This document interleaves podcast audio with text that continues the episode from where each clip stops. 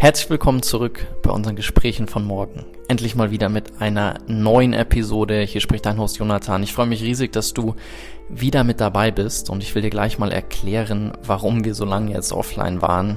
Wir hatten seitens von Morgen einfach einige Projekte, wo wir uns darum gekümmert haben, dass ein neuer Leaders von Morgen Studiengang ins Leben gerufen wird, der im Herbst startet. Wir sind mit in der Vorbereitung für unser Palace Gathering Event 2022. Ich hatte ein neues Buch geschrieben, worüber ich in den nächsten Episoden auch noch mal ein bisschen was erzählen werde. Und da sind einige Dinge zusammengekommen, weswegen leider unsere Gespräche von morgen in letzter Zeit nicht so viel Aufmerksamkeit bekommen haben. Das werden wir jetzt wieder ändern und wir kommen mit einem Knall zurück. Wir haben heute ein ganz besonderes Gespräch zusammen mit Janina Kugel und Maya Göpel. Wenn du uns schon länger verfolgst, dann wirst du die beiden auf jeden Fall auch kennen. Sie waren beide in unseren Leaders von Morgen Staffeln mit dabei, sind beide Spiegel-Bestseller-Autorinnen. Maya ist eine der führenden Nachhaltigkeits- und Transformationsforscherinnen. Janina ist unter anderem Senior Advisorin bei BCG, war lange Personalvorständin bei Siemens und ja, sind beides ganz tolle Persönlichkeiten und wir haben uns ein richtig großes und sehr persönliches Thema heute ausgewählt. Wir sprechen über Endlichkeit, über den Tod, über die Bedeutung davon im Alltag, den Umgang damit und vor allen Dingen, wie der, die Auseinandersetzung mit dem eigenen Tod dabei hilft, ein bewussteres, erfüllteres Leben zu führen. Und da tauchen wir sehr tief ein. Ähm, es ist ein wahnsinnig schönes Gespräch daraus entstanden. Ich wünsche dir ganz viel Spaß. Ich freue mich auch auf Rückmeldungen, Gedanken deinerseits dazu, wie du mit dem Thema umgehst, was deine Gedanken sind, warum der Tod eigentlich in unserer Gesellschaft, vor allen Dingen im westlichen Raum, nicht so viel Platz bekommt und ähm, gleichzeitig trotzdem eine Riesenhilfestellung dafür sein kann, das eigene Leben anders zu gestalten. Und da tauchen wir jetzt ein. Ich wünsche dir ganz viel Spaß beim Zuhören. Ich sage herzlich willkommen. Ich freue mich, dass das klappt, nachdem ich, glaube ich, vor mehr als einem Jahr zum ersten Mal bei euch beiden angeklopft habe. Janina, du hast dann mal zu mir gesagt, ähm, Weihnachtsspecial ist nicht. Dann, wurden, dann wurde ein Sommerspecial daraus. Maja, du hast gerade dein Buch fertig geschrieben und einen Termin mit euch beiden zu koordinieren war nicht ganz einfach. Umso mehr und umso schöner freue ich mich. Ähm, und ja, einfach super, dass das klappt. Herzlich willkommen. Du meinst, das ist jetzt sozusagen das herzliche Willkommen zum Zicken-Podcast. Weil wir so schwierig sind. Und das habe ich nicht gesagt. Aber ich. Nein, ich freue mich sehr. Maja, dir nochmal auch Glückwunsch, dass du gestern ein neues Buch abgegeben hast. Ich glaube, da freuen sich sehr viele drauf, dass das im September erscheint. Ähm, werden wir später noch drauf zu sprechen kommen. Aber ich hatte euch ja gesagt, so vom Überblick und einfach mal so, um den Gesprächsrahmen aufzumachen. Ich wollte mich entlanghangeln und dadurch, dass ich euch jetzt habe, dachte ich, tauchen wir mal ganz tief rein, ähm, sprechen über das Thema Endlichkeit, Vergänglichkeit, Tod und sprechen dann aber eigentlich, nutzen das als Brücke, um darüber zu sprechen, gestaltend in der Welt wirksam zu werden und sich lebendiger zu fühlen. Und Vielleicht als allererstes, was mich interessieren würde, bei dir weiß ich's, Maja, dass du dich viel mit dem Tod auseinandergesetzt hast. Janina, dein Podcast zu deinem Nachruf hatte ich gehört. Ähm, da hast du ja zumindest ein bisschen über das Thema gesprochen, aber mich würde erstmal interessieren, so welche Bedeutung, welche Rolle der Tod für euch eigentlich so im Alltag hat, wenn er überhaupt eine hat. Also so was, was er da für euch bedeutet. Und ihr dürft gerne wählen, wer wem gerade was, was Gutes einfällt. Ähm, dann greift das einfach auf. Also ich könnte ja mal sagen, Gott sei Dank nicht im alltäglichen Alltag. Das ist jetzt sicherlich anders, wenn man in Pflegeberufen arbeitet, wo das tatsächlich vielleicht täglich oder zumindest mal wöchentlich passiert. Aber es ist doch schon so, ähm, dass mich das vor 20 Jahren gar nicht so sehr berührt hat. Da war das fast eine Ausnahme oder wenn, dann waren es vielleicht die Großeltern, die aber dann auch schon ihr Leben gelebt haben. Also so würde mein Opa das zumindest irgendwie jemals irgendwie beschrieben haben. Und das hat sich jetzt schon verändert. Und damit finde ich aber auch, dass gerade in Deutschland die Diskussion, finde ich, viel zu wenig geführt wird, dass auch der Tod, so tragisch er in vielen Situationen auch sein mag, dass er aber auch ein Teil des Lebens ist. Und ich glaube, über die Frage des Endlichseins und vor allem die Frage, das zu organisieren, das sollte man sich eben schon vorher überlegen. Und vielleicht ein Satz, meine, eine meiner besten Freundinnen, die ich schon viele, viele Jahrzehnte kenne, die ist Ärztin und die sagt, äh, macht auch viel Onkologie und sie sagt immer zu mir, diejenigen, die bewusst in den Tod gehen und auch zusammen mit ihren Angehörigen, das sind eigentlich die Patienten, mit denen man am besten, komischerweise, so klingt das jetzt, arbeiten kann. weil die sich darüber im Klaren sind, dass es irgendwann vorbei ist und alles arrangiert haben und damit auch sowohl die Patienten, Patientinnen selber als auch ihre Angehörigen in Frieden gehen können. Und das, glaube ich, ist etwas, was sehr erstrebenswert ist. Und ich hoffe, dass ich das mal hinkriege, das auch so zu managen. Mhm. Wenn die Zeit dazu bleibt. Ja, das kannst du ja nicht machen, wenn du jetzt vielleicht einen Unfall hast. Ja, also das, das passt total gut zu der, ja, für mich vielleicht allerprägendsten Geschichte, weil ich eben meine ganz engste Freundin verloren habe, als sie erst 33 war und ähm, nach einer jahrelangen Krebskrankheit, wo es immer wieder darum auch ging, um diese Frage, die mich auch sehr fasziniert hat, mit dem akzeptiere ich das oder ähm, sage ich nein, das Ende darf nicht der Tod sein, weil ich dann aufgebe. Also das war eine ganz, ganz spannende, ähm, ja, und sehr, sehr berührende und mich selbst auch immer wieder an die Grenzen bringende Suche. Ab welchem Zeitpunkt genau dieser Moment ist, jetzt versuche ich in die Akzeptanz zu gehen und jetzt mache ich die Dinge, die wirklich wichtig sind. Und das begleitet zu machen, ist aus meiner Sicht das allergrößte Geschenk. Also wir hatten Gott sei Dank dann zu dem Zeitpunkt tatsächlich eine äh, Palliativstation und auch eine Ärztin, die das auch so großartig unterstützt hat und so großartig es funktioniert hat, aber auch nur durch die Initiative von dann Freunden und Freundinnen. Und ich glaube, manchmal ist das wichtiger, als dass die Person selbst, die ja in diesem Suchprozess sowieso drin steckt, das organisieren muss. Also dieses Dasein, aber hören. Also nicht, ich mache einfach für dich, sondern ich höre, wie ich für dich Dinge umsetzen kann. Und, und dieses Zusammenwirken, dann das, ja, den Prozess für jemanden zu gestalten, aber nur ausführende Hand zu sein und trotzdem die Kraft einbringen zu können, die, die ein Körper dann vielleicht ja nicht mehr hat. Ähm, das war für mich wirklich die, die faszinierendste und auch gleichzeitig für uns auch Angehörige ähm, intensivste Lernerfahrung, weil wir uns auch dann abends äh, in dieser, es war eine Villa, wo also die Palliativstation drin war, das klingt irgendwie pompös, aber das war tatsächlich in Flensburg einfach das normale äh, gesetzlich geförderte Krankenhaus noch, das Gott sei Dank ein Gebäude hatte. Und wir haben dann einfach diese Bücher gelesen. Was bedeutet Sterben und wie zeigt sich das im Körper? Wie zeigt sich das in der Seele? Was sind die typischen Fragen? Und äh, das aber auch nicht alleine, sondern eben tatsächlich mit drei engeren Angehörigen, die sich dann auch diesen Weg geteilt haben. Und deshalb glaube ich, dieses Wege teilen und nicht weggucken, wenn etwas unangenehm ist, sondern sich dem zuwenden, dann kann ich darin eben auch die Besonderheiten und auch wirklich die die Geschenke, also ich habe das als ein wahnsinniges Geschenk empfunden, ähm, das teilen zu dürfen. Das muss ja auch jemand zulassen ja. auf der anderen Seite. Und ja auch so gemeinsam dann durch den Schmerz zu gehen. Also so dieses, dieses dann auch aushalten und nicht zu sagen, so wie du sagtest, dann wegzugucken. Ich glaube, das ist auch eine hohe Kunst. Also für mich haben die Menschen, die jetzt gerade in Palliativstationen arbeiten, auch einen ganz hohen Respekt, die ja dann Führung geben, aber sozusagen auch da sind und, und dergleichen. Die erleben das ja öfter, natürlich nicht unbedingt immer mit der Nähe, wie Angehörige oder Freunde, aber ich glaube, das ist schon, das ist eine ganz große Kunst, das auch auszuhalten und dabei zu lernen. Und bei dir, Maja, finde ich es ganz interessant, wie du das dann auch aus den Gesprächen, die wir bisher hatten, geschafft hast, auf dich selbst zu übertragen und auf die Art und Weise, wie du dein Leben gestaltest, weil ich mich bei dir immer wieder gefragt habe, wie du es schaffst, bei all den Themen, mit denen du dich alltäglich auseinandersetzt, die eine gewisse Schwere mit sich bringen, auch damit umzugehen. Und du hast damals zu mir gesagt, dass der bewusste Umgang mit dem Tod dir geholfen hat. Und auch eine Aussage, ich glaube, damals hattest du Keynes zitiert, der gesagt hat, am Ende sind wir eh alle tot. Und dass das für dich auch ein ein Hebel war oder eine Möglichkeit zu sagen, okay, ich würde jetzt gar nicht sagen, dass man den Tod als Instrument benutzen sollte, um irgendwie mit dem Leben gut zurechtzukommen. Aber in viel Literatur habe ich tatsächlich gelesen, ob das jetzt ein Heidegger war oder viele andere, die sagen, dass bei ihm ist es ja dieses Sein zum Tode, dass die bewusste Auseinandersetzung mit dem Tod während dem Leben dabei hilft, deutlich bewusster zu leben.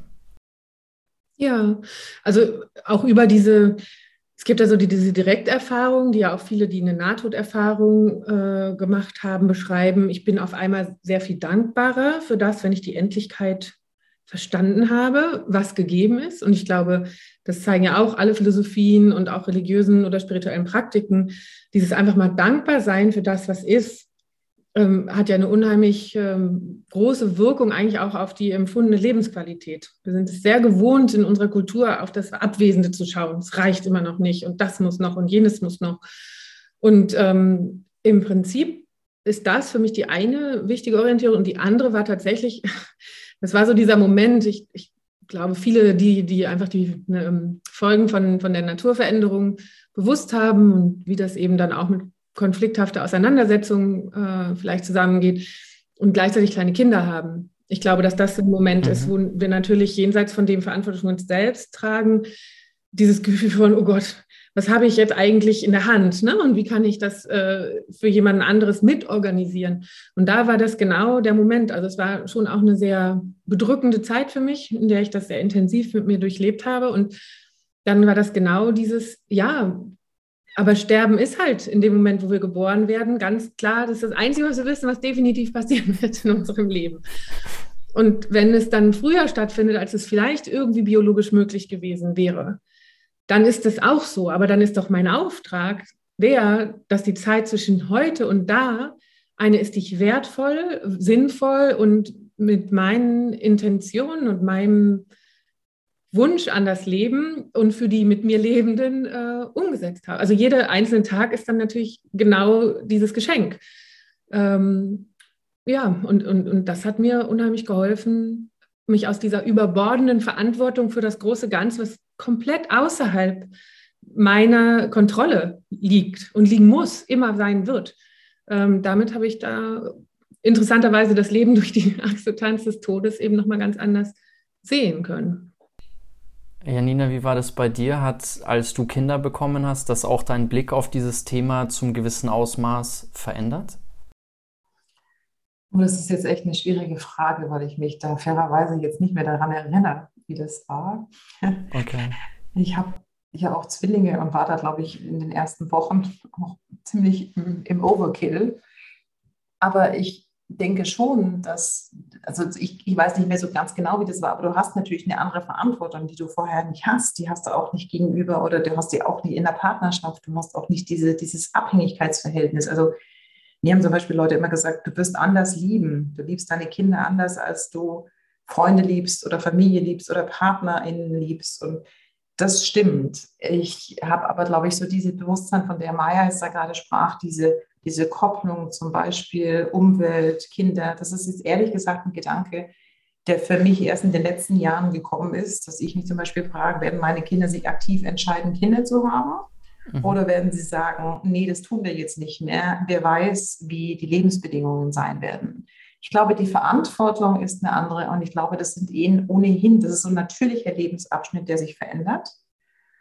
Und am meisten, das kommt jetzt ein bisschen weg vom Thema, aber du merkst halt einfach, zumindest als Frau in der Schwangerschaft, ähm, und ich denke schon auch, wenn du dann Vater geworden bist und das möchtest, du merkst, dass du selber erstmal gar keine große Relevanz mehr hast. Also mhm.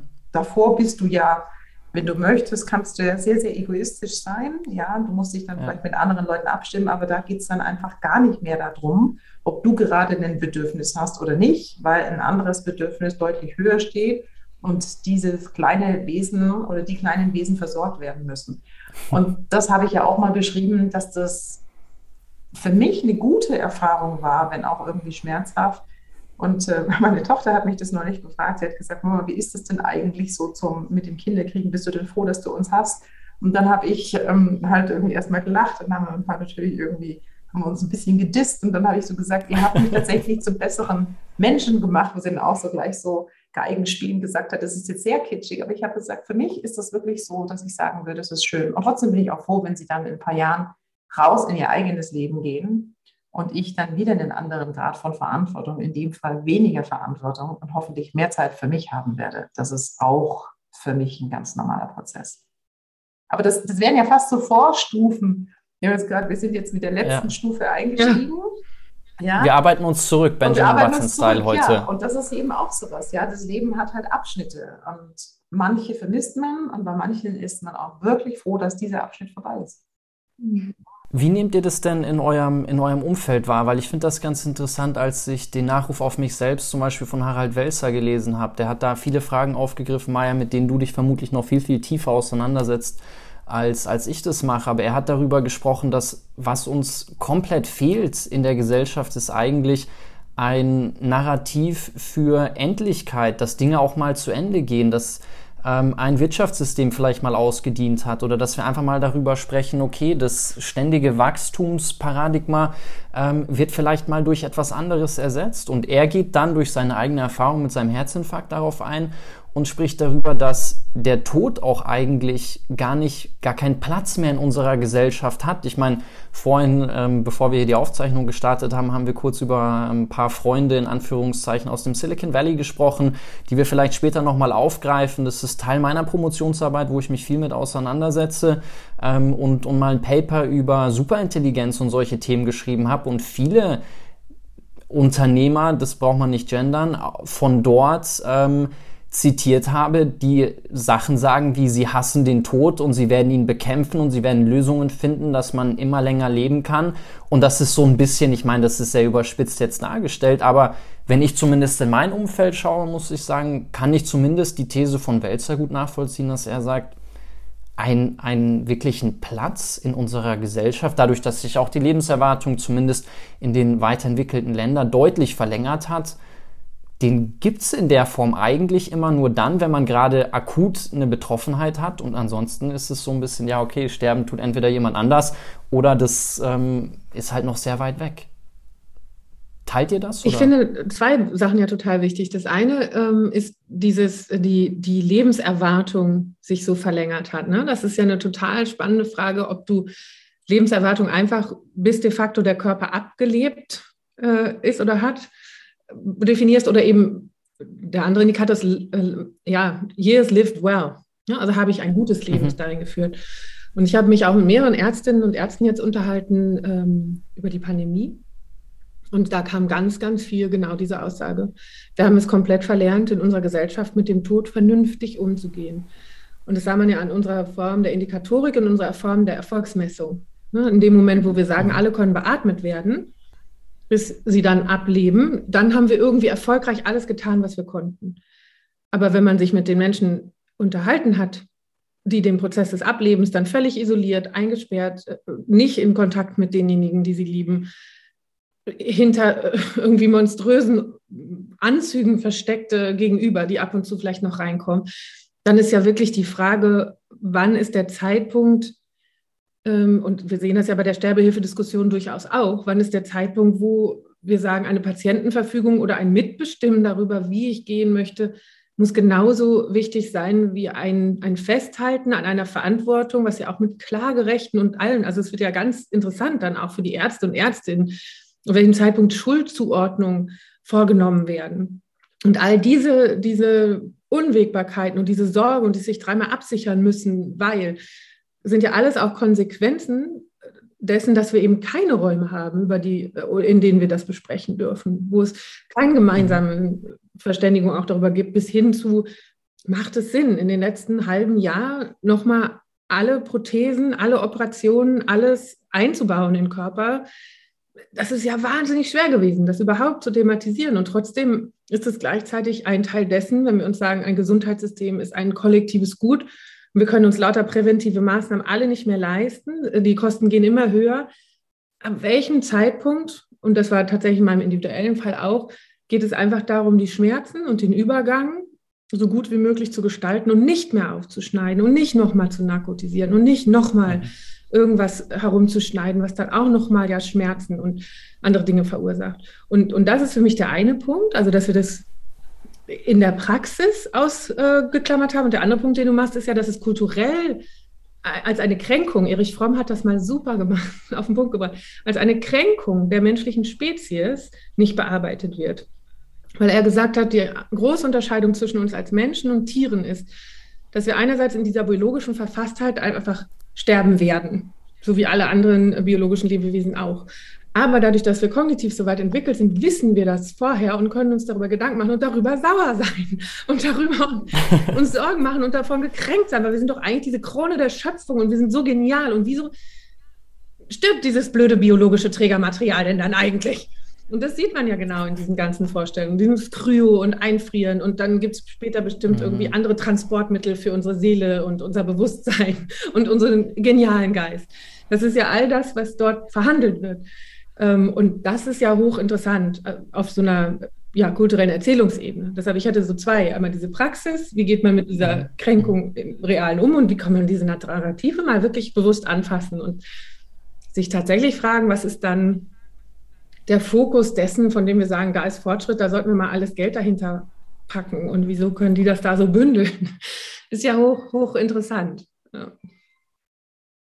Und wenn du über die Verlängerung jetzt, du hattest ja unterschieden zwischen Lebensspanne und Lebensqualität oder äh, äh Years uh, well lived, ähm, da gibt es ja sehr viel Forschung tatsächlich und da wird sehr, sehr viel Geld reingesteckt, diese Lebensqualität noch mehr zu erweitern. Also ich habe mich sehr viel und, und einiges gelesen im Bereich regenerative Medizin, Stammzellforschung, wo wir da überall stehen, ähm, Organtransplantate mit 3D-Druck und allen möglichen ähm, Dingen, würd, ist das was, wo du sagst, würdest du erstmal unterschreiben, ist was Erstrebenswertes, ist was, wo wir ähm, schon auch schauen können, ähm, dass wir das einfach immer mehr verlängern, um länger da zu sein? Oder ähm, dann ist vermutlich eigentlich mit der ursprünglichen Frage, die damit verbunden war, so welchen Platz der Tod eigentlich in eurem Umfeld hat oder wie ihr das wahrnehmt, ähm, würde vermutlich noch weiter nach hinten ähm, gerückt werden, wenn wir jetzt sagen, okay, wir sind alle mal außer, wenn wir vor einen Bus laufen oder irgendwas passiert, werden wir 150 und älter.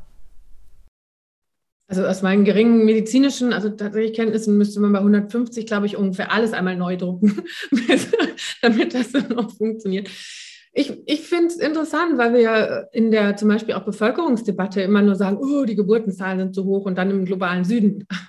Aber diese verlängerten Lebensjahre und das, was das an Ressourcenkonsum äh, bedeutet, die, das fällt in dieser Betrachtung auch schon wieder raus. Das heißt, eines verurteilen wir ethisch und das andere sagen wir, ist eine Selbstverständlichkeit. Und das ist ja eine hoch ja, interessante erstmal auch Beobachtung, ne, dass das nicht, nicht thematisiert wird. Ähm, ich, ich kann, ich finde das in Ordnung. Natürlich bin ich auch wahnsinnig froh. Ne? Ich habe meine Augen irgendwann lasern lassen und solche Sachen. Jetzt kann ich einfach seit 20 Jahren ohne Sehmittel wunderbar durch diese Welt hopsen, tauchen, springen, im Sand toben, ohne dass mir das irgendwas macht. Und genau diese, diese Form von ähm, etwas wieder ermöglichen, was, was da ist und was auch noch weiterlaufen wird, ist ja fantastisch. Und, und die andere Seite, ich weiß es nicht. Ich glaube, das kann man so pauschal ganz schwer beantworten, weil wir sehen ja auch jetzt mhm. das Lebensspannen von dem, wie lange Einzelne auch gut leben, sehr variieren. Also einige werden halt 105 und die anderen werden eher 75. Und da eine, eine individuelle Stellung mit reinzubringen und damit auch diese Freiheit von Individuen mit reinzubringen, ist, glaube ich, wichtiger, als zu sagen, das muss das Recht sein oder, dies, oder der Standard sein oder dieses muss der Standard mhm. sein. Und es ist auch die Frage, was ist denn das gute Leben? Da hat ja wahrscheinlich auch jeder eine andere Definition. Manche sind sage ich jetzt mal, kenne ich jetzt mehr aus Erzählungen, aber meinetwegen Großeltern, die bettlägerig sind und nicht mehr aufstehen können und am Leben festhalten und andere, die sagen, der Tag, an dem ich mich nicht mehr alleine versorgen kann und ich abhängig werde, das ist dann der Tag, an dem ich es eigentlich nicht mehr haben möchte. Aber auch die Diskussion, was Maya schon ansprach, dass ja Sterbehilfe auch so eine Art Tabuthema ist, dass du im Grunde hier in diesem Lande nicht so einfach aus dem Leben scheiden kannst, wenn du das möchtest. Maya, du hast ja schon gesprochen, was passiert überhaupt in in, in einer Unfall- oder in einer Kliniksituation, was musst du eigentlich vorher alles geklärt haben, um nicht automatisch an Maschinen zu kommen, mit großem Verständnis auch für die Ärzte und Pflegerinnen, was dann verklagt werden könnte. Und ich glaube, das ist fast ein bisschen eine verquere Situation, weil ich mir dann auch immer wieder denke, erstens mal kann nicht jeder zu jedem Zeitpunkt sich noch selbst umbringen, wenn er oder sie möchte. Und die andere Frage ist, ist das dann die Alternative und wenn das dann passiert, weil man nicht anders aus dem Leben scheiden kann, wer wird da eigentlich noch mit in Mitleidenschaft gezogen? Stichwort alle LokführerInnen, ja, wo ich dann sage, das sind dann auch traumatische Erlebnisse, die man, glaube ich, anders machen könnte. Jetzt wird wahrscheinlich irgendwann, der die Statistik kennt, sagen, nur so und so viel von denen, die das tun, sind wirklich schon so alt. Und dann, also das ist jetzt, glaube ich, ein langer Diskurs. Aber ich denke, wir hätten eine andere Debatte, wenn wir offen darüber sprechen Und ich glaube, eines müssen wir auch sagen, bei der, bei der höheren Lebenserwartung ist ja auch die Frage, was hat es denn für eine gesellschaftliche Konsequenz auf unser System, und ich sage jetzt abschnittlich nur System, weil das ist ja viel, das geht ja um diese Frage unserer Steuersysteme, unserer Sozialversicherungssysteme. Es geht aber auch um die Frage, wie lange wird gearbeitet in manchen Berufen, wie lange kann man arbeiten. Also bei uns ist eigentlich so, Rentenalter ist das gleiche, unabhängig davon, ob du schwer körperlich gearbeitet hast oder ob du im Prinzip Schreibtischtäterin warst, was dann nicht unbedingt zu so vielen tatsächlich physischen Defekten auch führt. Ich war neulich auf einer Podiumsdiskussion, wo es um das Thema Menschen mit Behinderungen geht. Die aller, also im, im Erwerbsleben werden viele Menschen, bekommen erst eine Behinderung durch ihr Erwerbsleben und werden nicht mit einer Behinderung geboren. Also das hat, das hat auch was mit Alter zu tun, das hat was mit Ergonomie am Arbeitsplatz zu tun und vielen, vielen anderen. Und ich glaube, diese Diskussion und auch zurück zu dem, was du angedeutet hast, oder ich zumindest interpretiert habe, was du es angedeutet hast, Maya, ist ja auch eine Diskussion in der Art und Weise, wie wir mit Covid umgegangen sind. Da ging es immer um dieses möglichst wenige mhm. ähm, sollen sterben. Du sagtest mal, solange wir alle beatmen können, ist alles gut. Ist das dann wirklich die Logik? Und auf der anderen Seite haben wir nie überlegt, was das denn eigentlich tatsächlich auch bedeuten kann. Also das heißt, was bedeutet das denn für uns alle gesellschaftspolitisch? Ich habe ein großes Verständnis für PolitikerInnen, dass das natürlich zum absoluten Shitstorm geführt hätte, wenn man auch mal andere Überlegungen angestellt hätte. Aber ich glaube grundsätzlich, und da geht es jetzt nicht nur um Covid, sondern grundsätzlich, glaube ich, ist es auch ein Thema. Wir können nicht immer länger arbeiten. Ich mache mal ganz platt.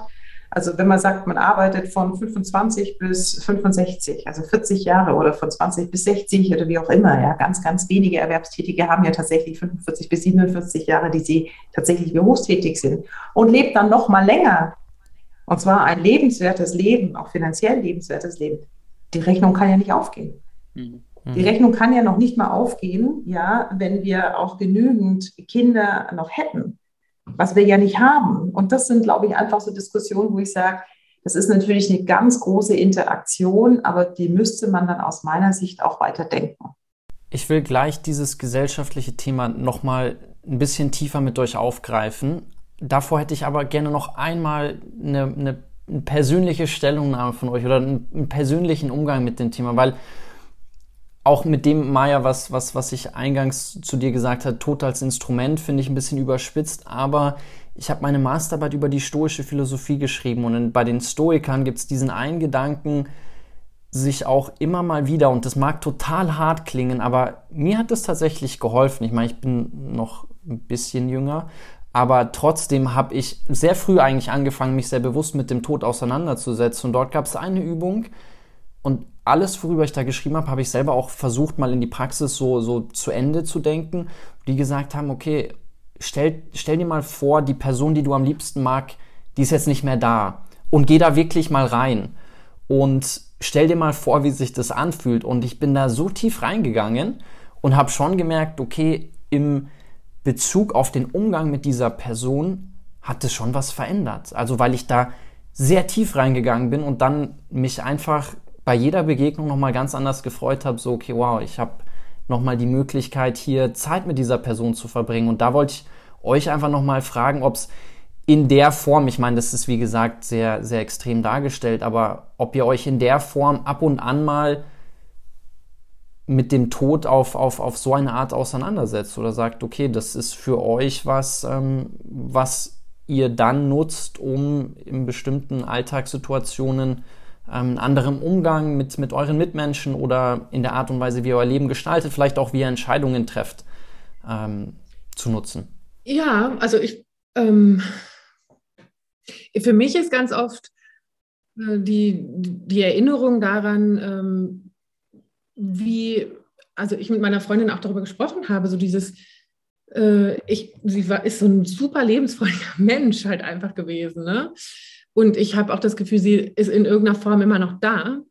Und dadurch, dass ähm, ich mit ihr immer noch diese Verbindung eben zwischendurch aufnehmen kann, ähm, also es klingt jetzt irgendwie ein bisschen metaphysisch. Das ist jetzt nicht, dass ich mit ihr irgendwie rede und sie redet zurück oder so. Das ist einfach eher was, was Gespürtes oder was sich symbolisch ausdrückt, aber es ist eben eine Präsenz. Ähm, die für mich spürbar ist. Und da, das ist immer wieder der Reminder, dass sie gesagt hat, ich finde das Leben so schön. Ich wäre eigentlich gerne noch länger dabei gewesen. Und dann kommt man vielleicht auch in diese Abschichtung, die die Stoikerinnen ja auch immer machen. Ne? Dieses also einmal nicht für das alle große Ganze die Verantwortung nehmen, aber für mich in dem Moment. Also habe ich es geschafft, mein bestmögliches Selbst in diesem Moment zu sein und bin ich auch äh, dankbar dafür, für das, was da ist. Und so diese, dieses, boah, es ist alles schrecklich, wenn ich da mal wieder irgendwo drin hänge, was ja häufig passiert, wenn man sehr übermüdet ist. das, ist das, das, Körperliche ist für uns ja auch wirklich ein total faszinierendes Erlebnisfeld, was man wirklich nicht missen sollte. Also ich glaube nicht, dass man irgend behaupten kann, wenn man in der Maschine hängt, dass das Empfinden und die Intensität von Lebendigkeit auch nur annähernd so ähnlich sein kann. Also ich meine jetzt nicht an der Maschine angeschlossen, sondern wenn wir externalisieren würden, weil alleine nur durch diese Angst und Chemie-Cocktails und Emotionscocktails und so weiter wird das Ganze ja so ein abgefahrener Ritt. Und ähm, diesen Ritt immer mal wieder zu kalibrieren, das, das hilft es total, ähm, für mich zumindest. Äh, immer wieder mal einmal kurz rückzubinden und zu denken, guck mal, du hast es doch noch. Und es ist ein Geschenk. Also von mir aus weniger philosophisch, da habe ich mich und meine Ausbildung natürlich weniger damit beschäftigt ich würde es, glaube ich, noch fast einen Schritt irgendwie zu, also zurück oder nach vorne gehen, sozusagen vor dem Tod, ist ja vielleicht einfach auch die Frage, gesund zu bleiben. Also was muss man tun, um die Zeit zu nutzen für die Dinge, die einem wirklich wichtig sind. Und ich glaube, das habe ich, mhm. und ich glaube nicht unbedingt, dass du dann den Tod dazu brauchst oder die Erfahrung dazu brauchst, aber das ist mir sehr früh irgendwann mal bewusst geworden, dass ich mir gesagt habe, dieses, ich mache das dann mal später, ich mache jetzt dieses, ich habe jetzt keine Zeit und ich mache das dann mal nächstes Jahr oder wenn ich mal den Punkt erreicht habe oder den Punkt erreicht habe. Dieser Punkt kann vielleicht nie kommen. Und das war für mich auch immer so ein Punkt im Berufsleben, sich immer wieder zu fragen, ähm, oder ich frage mich immer noch mal, macht mich das glücklich? Und wenn ich heute nicht mehr oder morgen nicht mehr wäre, würde ich dann sagen, die Balance zwischen all den Menschen und den Themen, die mir wichtig war, habe ich einigermaßen halten können. Oder habe ich so dieses Gefühl, ich habe jetzt nur auf eine Sache eingezahlt und alles andere nach hinten geschoben? Ich glaube, das ist der Punkt, den man sich immer wieder überlegen sollte, wenn man kann. Auch nicht alle Menschen können das, um dann Entscheidungen auch bewusst zu treffen. Ich glaube, das kommt mehr. Jetzt ist es vielleicht auch ein bisschen was, ich bin Anfang 50, vielleicht hat es auch ein bisschen was mit dem Alter zu tun, ja, dass du einfach auch so bestimmte andere Dinge schon erreicht hast. Aber ich gehe eher damit um, dass ich sage, ich mache da die Gedankenwelt nicht zu, sondern ich lasse dann eben auch die tiefe Trauer zu. Und auch wenn jetzt in den letzten zwei Jahren auch immer wieder Menschen, die ich, die mir sehr nahe standen oder die ich sehr, sehr geschätzt habe, ja, und man muss ja nicht unbedingt eine häufige Frequenz haben und sich täglich sehen, um, um auch eine gewisse Nähe oder ein gewisses, sage ich jetzt mal, Gefühl für Menschen zu entwickeln. Wenn die dann nicht mehr sind, dann habe ich das schon irgendwie wahrgenommen mit der Frage, wie sind sie aus dem Leben geschieden? Hatten sie Zeit? Haben sie keine Zeit gehabt? Das macht was mit einem. Und diese Trauer, glaube ich, einfach zuzulassen und gleichzeitig aber auch zu wissen, dass das Leben auch weitergehen kann. Also, verstehst du, für diejenigen, die da geblieben sind, also oder die Hinterbliebenen, wie man ja auch so schön sagen würde, dass das Glück wiederkommen kann, nur anders mhm. oder auf einer anderen Ebene. Und ich glaube, wenn man das mal so ein bisschen betrachtet, dann sollte man das auch nicht immer so ganz verquer sehen. Ja. Es ist ja auch da ganz interessant zu sehen, wie unterschiedlich in, in, Kulturen mit diesem Thema umgegangen wird. Aber da möchte ich jetzt gar nicht tiefer eintauchen, sondern eher was aufgreifen, was du gerade gesagt hast, Janina, das Thema Entscheidungen treffen, weil das finde ich ganz auch interessant, inwieweit der Blick auf die eigene Endlichkeit vielleicht auch dabei helfen kann, gewisse Entscheidungen zu treffen. Eine Frage, die, die mich bei euch beiden sehr stark interessieren würde, in unserer Generation spricht man viel über so FOMO, Fear of Missing Out, Dinge, die man vielleicht mal nicht machen kann. Und ich will jetzt gar nicht wissen, ob ihr FOMO habt, sondern eher auf einer viel tiefgreifenderen Ebene, ob ihr manchmal vielleicht das Gefühl habt, so, da gibt es was in der Welt da draußen und ihr habt aber Entscheidungen so getroffen, dass sich diese Welt euch vielleicht in diesem Leben gar nicht erschließen kann, weil ihr die Zeit nicht dazu habt und, und da vielleicht eine gewisse Angst ähm, oder es muss nicht eine Angst sein, aber ich kann mal ein konkretes Beispiel machen. Als ich eine Uni-Arbeit geschrieben habe, bin ich zufällig mal durch eine Riesenbibliothek gegangen und dann habe ich ein Buch rausgegriffen, da waren irgendwie 15 Essays drin und ich habe ein Essay gelesen und ich fand den so schön und habe mir gedacht, okay, ich lese aber nur einen von den 15 und gleichzeitig gibt es hier eine Million Bücher und ich werde die alle nicht lesen können und das hat in dem Augenblick eine wahnsinnige Schwermut in mir ausgelöst. Ich habe auch früher immer, wenn die Frage gestellt wurde, wenn ich gerne eine Superkraft hätte, welche hätte ich gerne, ich wäre durch Bibliotheken gegangen und hätte einfach nur die Bibliotheken angefasst und hätte dadurch gerne den Inhalt der Bücher in meinen Kopf bekommen. Also das war tatsächlich ein Augenblick, wo ich das gelesen habe und dachte so, oh, okay, hier gibt's allein in dieser einen Bücherei irgendwie 100.000 Bücher und ich habe nur ein Essay gelesen. Und es hat mich in diesem Augenblick tatsächlich echt traurig gemacht. Das ist jetzt, ich wusste jetzt gerade lang, wo du angefangen hast. Also ja, natürlich ist es so, du triffst bestimmte Entscheidungen und mit diesen Entscheidungen schließt du andere Türen. Also manchmal ist es einfach nur das gibt manchmal ja auch nur einen ganz bestimmten Zeithorizont. Ja. Also mhm. ich habe mich damals entschieden, mit vielen Ringen und auch nicht so ganz genau wissen, habe ich eben Volkswirtschaft studiert.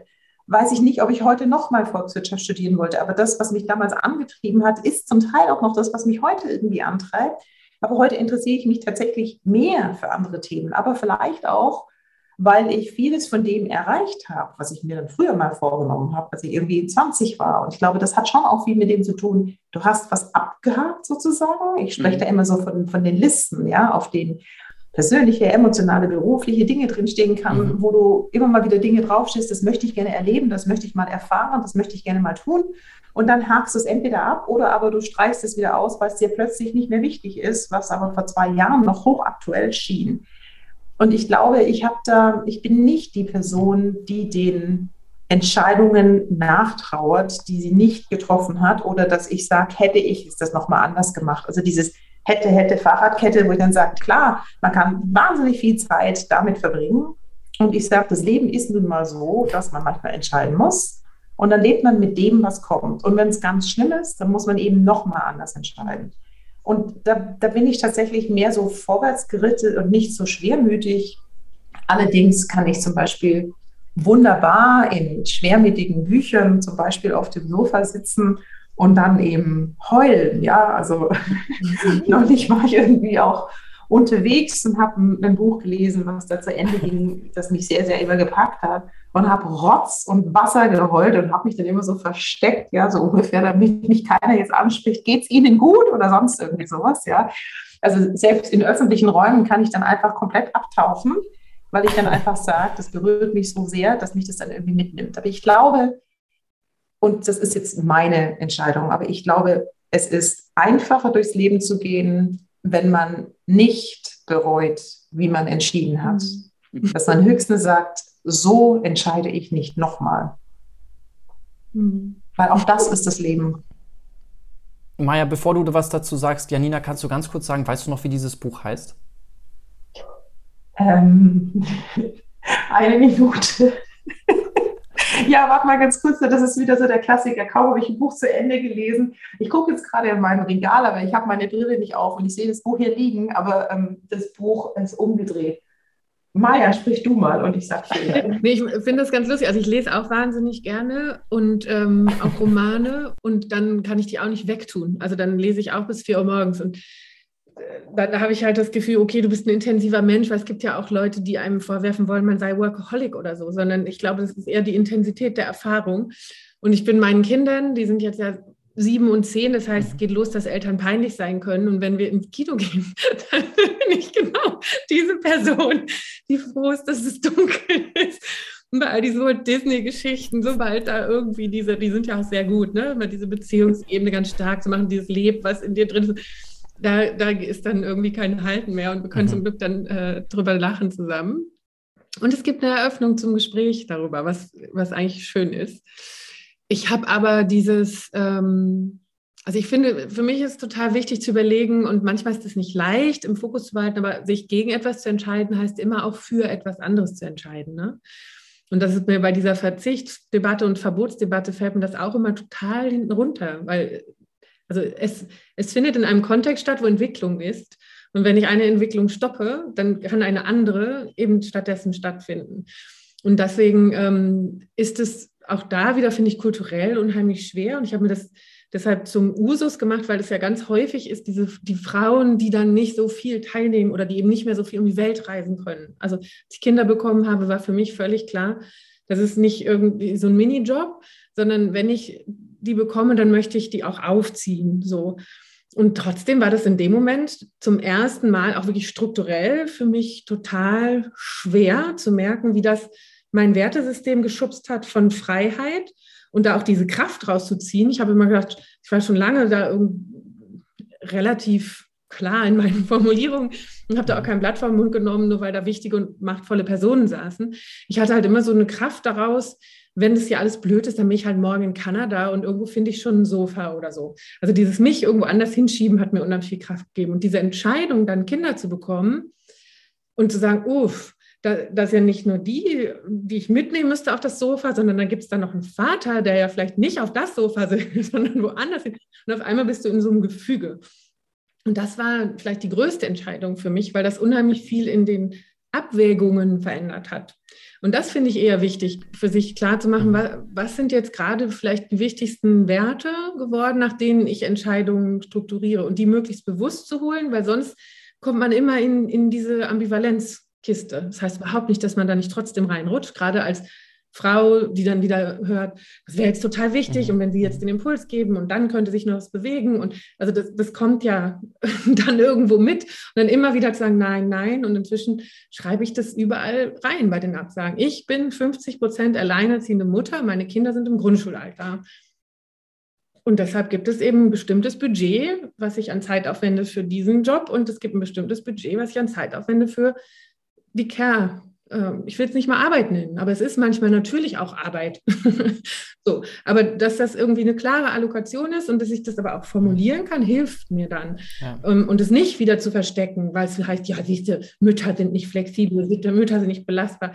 Also wer einmal einem gedient hat, ne, das knüpft so ein bisschen an unsere Anfangsfrage. Mhm, mhm, ich habe noch nie einen Kontext gehabt, wo das Wort ich diene etwas klarer zu erleben gewesen wäre, als sich um jemand kümmern, dessen Biorhythmus überhaupt nicht deinem entspricht und der aber ganz, ganz klar die Taktung angibt. Und das mit Liebe zu machen, mhm.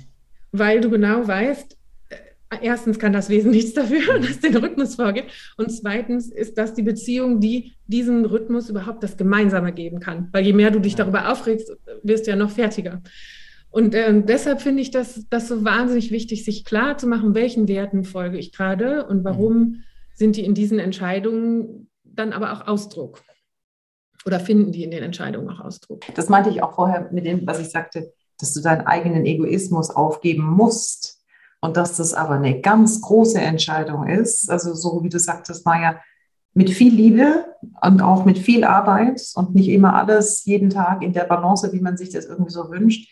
Und deshalb ist es ja auch so eine wenn man möchte, eine sehr, sehr bewusste Entscheidung. Und deshalb bin ich jetzt momentan, jetzt ist Ende Juni, jetzt hatten wir gerade die Entscheidung über Abtreibung in den USA.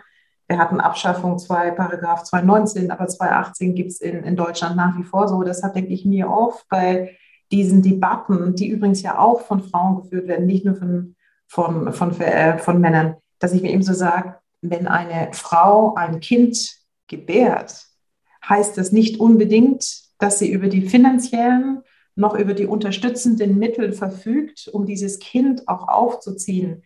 Und wie man sich es anmaßen kann, in diese Entscheidung so viel mit, mit Einfluss nehmen zu wollen, wobei dann danach im Ernstfall die Frau mit ihren Kindern allein ist. Ja.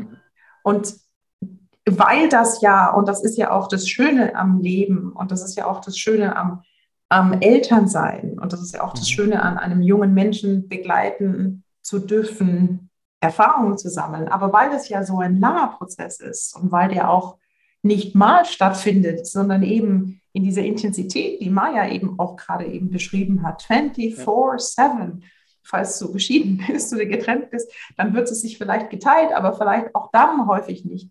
Weil es so intensiv ist, glaube ich ja. schon, dass man ein Bewusstsein dafür haben sollte, dass das nicht immer so einfach ist und die Entscheidungen dann auch denjenigen übernehmen würden, übernehmen oder überlassen sollte, die die Verantwortung auch dafür hauptsächlich übernehmen müssen. Maja, du hattest gerade mehrfach über die Werte gesprochen. Ähm, und ich weiß auch bei dir, Nina, in, in den Podcasts, die ich von dir gehört habe und in den Gesprächen, die wir geführt haben, dass das Thema der Selbstreflexion einen extrem hohen Stellenwert für dich hat. Und was mich bei euch beiden interessieren würde, ist, wie ihr für euch selber reflektiert und wie ihr dann zu den Werten kommt, wo ihr sagt, die haben eine hohe Relevanz für euch, wie ihr auch an den Punkt kommt zu sagen, das sind die Werte, die ihr euren Kindern mitgeben möchtet, weil das ja auch wieder ein, eine Sache ist, wo es heißt, okay, es ist immer schwieriger in unserer Kultur, in unserer Gesellschaft, klare Werte zu vermitteln. Ähm, ich will gar nicht den Begriff der Wahrheit da noch mit reinschmeißen, weil das nochmal ein ganz anderes Thema ist, aber auch das natürlich eine immense Herausforderung ist, mit all den verschiedenen Quellen an Informationen, die unseren Geist äh, überfluten, ähm, da für sich einen Standpunkt zu finden und sagt, okay, und für diese Werte stehe ich ein und auch in dieser sehr lauten Welt den Raum überhaupt für eine Selbstreflexion zu finden, das, das ähm, finde ich nicht einfach.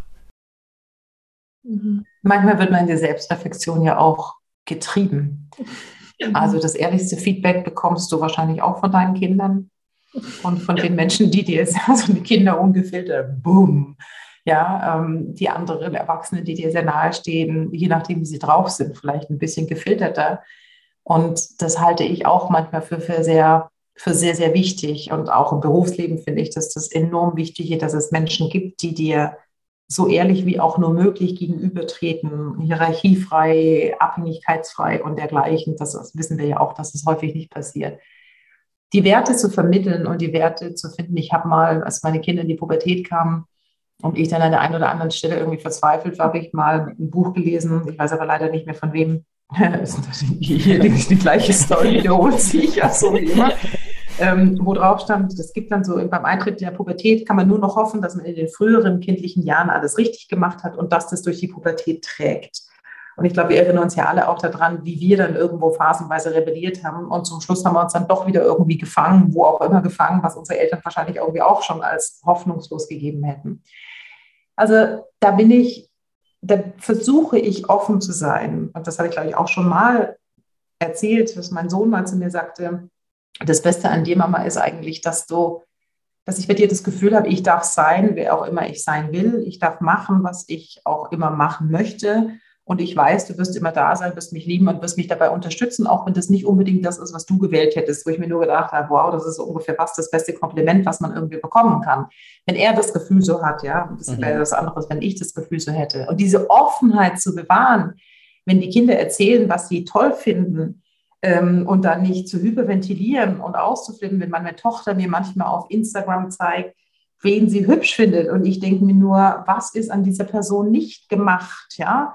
dass ich dann nicht irgendwie einen Schreianfall bekomme, sondern dass ich dann sage, mm aha, ja, interessant, warum denn? Und dann versuche so pädagogisch wertvoll irgendwie etwas zu sagen. Oder vielleicht einfach auch nochmal lustig, gestern sprach mal, ist meine Tochter, ich habe im Garten Unkraut gezupft, ja, so, um so in die Alltagssituation zu kommen. Dann kam meine Tochter raus und hat sich über eine Mitschülerin, ähm, hat mir einen Fall geschildert, dass sie aus ihrer Sicht ähm, das Mädchen dann Angst hatte, in so eine Prüfungssituation zu gehen und dass man da irgendwie durchs Leben muss und hat mir einen philosophischen Vortrag gehalten, was sie denn irgendwie darüber denkt, was man auch als Jugendliche, wenn man überhaupt keinen Bock auf diesen ganzen Kram wie Schule und lauter so ein Mist hat, ja, wie man dann so durch muss. Und dann sprach sie bestimmt drei, vier Minuten am Stück und habe ich zu ihr gesagt, ja, Mama, du hast recht. Und dann mussten wir beide so lachen. Dann hat sie gesagt, ja, ja, ich weiß, das sagst du zu mir auch. Und ich finde es ja meistens ganz blöd, aber eigentlich hast du ja schon auch manchmal recht. Und ich glaube, dabei muss man es auch belassen. Die Werte verändern sich ja auch manchmal für einen selbst. Das, was man mhm. wichtig findet, man lernt ja auch was dazu. Also ich habe mich mit Maya vor, vor langer Zeit mal darüber unterhalten, dieses ganze Thema Klimaschutz oder Klimawandel im breiten, breiten Sinne hat ja lange in meiner beruflichen Phase immer nur am Rande, für mich persönlich ja nur am Rande eine Rolle gespielt, was nicht in meinem Verantwortungsbereich lag. Also das heißt, als ich bei Siemens aufgehört habe, hatte ich unendlich viel mehr Zeit, mich mit diesem Thema zu beschäftigen, weil es mich interessiert, weil ich es natürlich für enorm wichtig finde. Lange logischerweise nicht auf dem Level einer Maya, ja, aber auch weil es mich als Aufsichtsrätin natürlich auch beruflich fasziniert. Und ich habe so viel gelernt, dass ich gesagt habe, okay, ich kann da jetzt auch was ändern, weil ich bestimmte Verständnisthemen, also weil die sich wieder neu sortiert haben. Und plötzlich, ich würde es jetzt vielleicht nicht unbedingt als Wert bezeichnen, aber plötzlich hast du dann auch andere Prioritäten, wo du sagst, das mache ich jetzt nicht mehr. Ich habe dazugelernt. Und deshalb würde ich über diese Frage von Wertebasierung, von, von auch von Kultur, von, von Prioritäten nicht immer so eine Endlichkeit dahinterlegen, mhm. sondern sagen, das wächst und das gedeiht und das wächst ja auch mit Reflexion, das wächst mit der Selbstreflexion, aber das wächst natürlich auch mit dem Feedback, was man bekommt.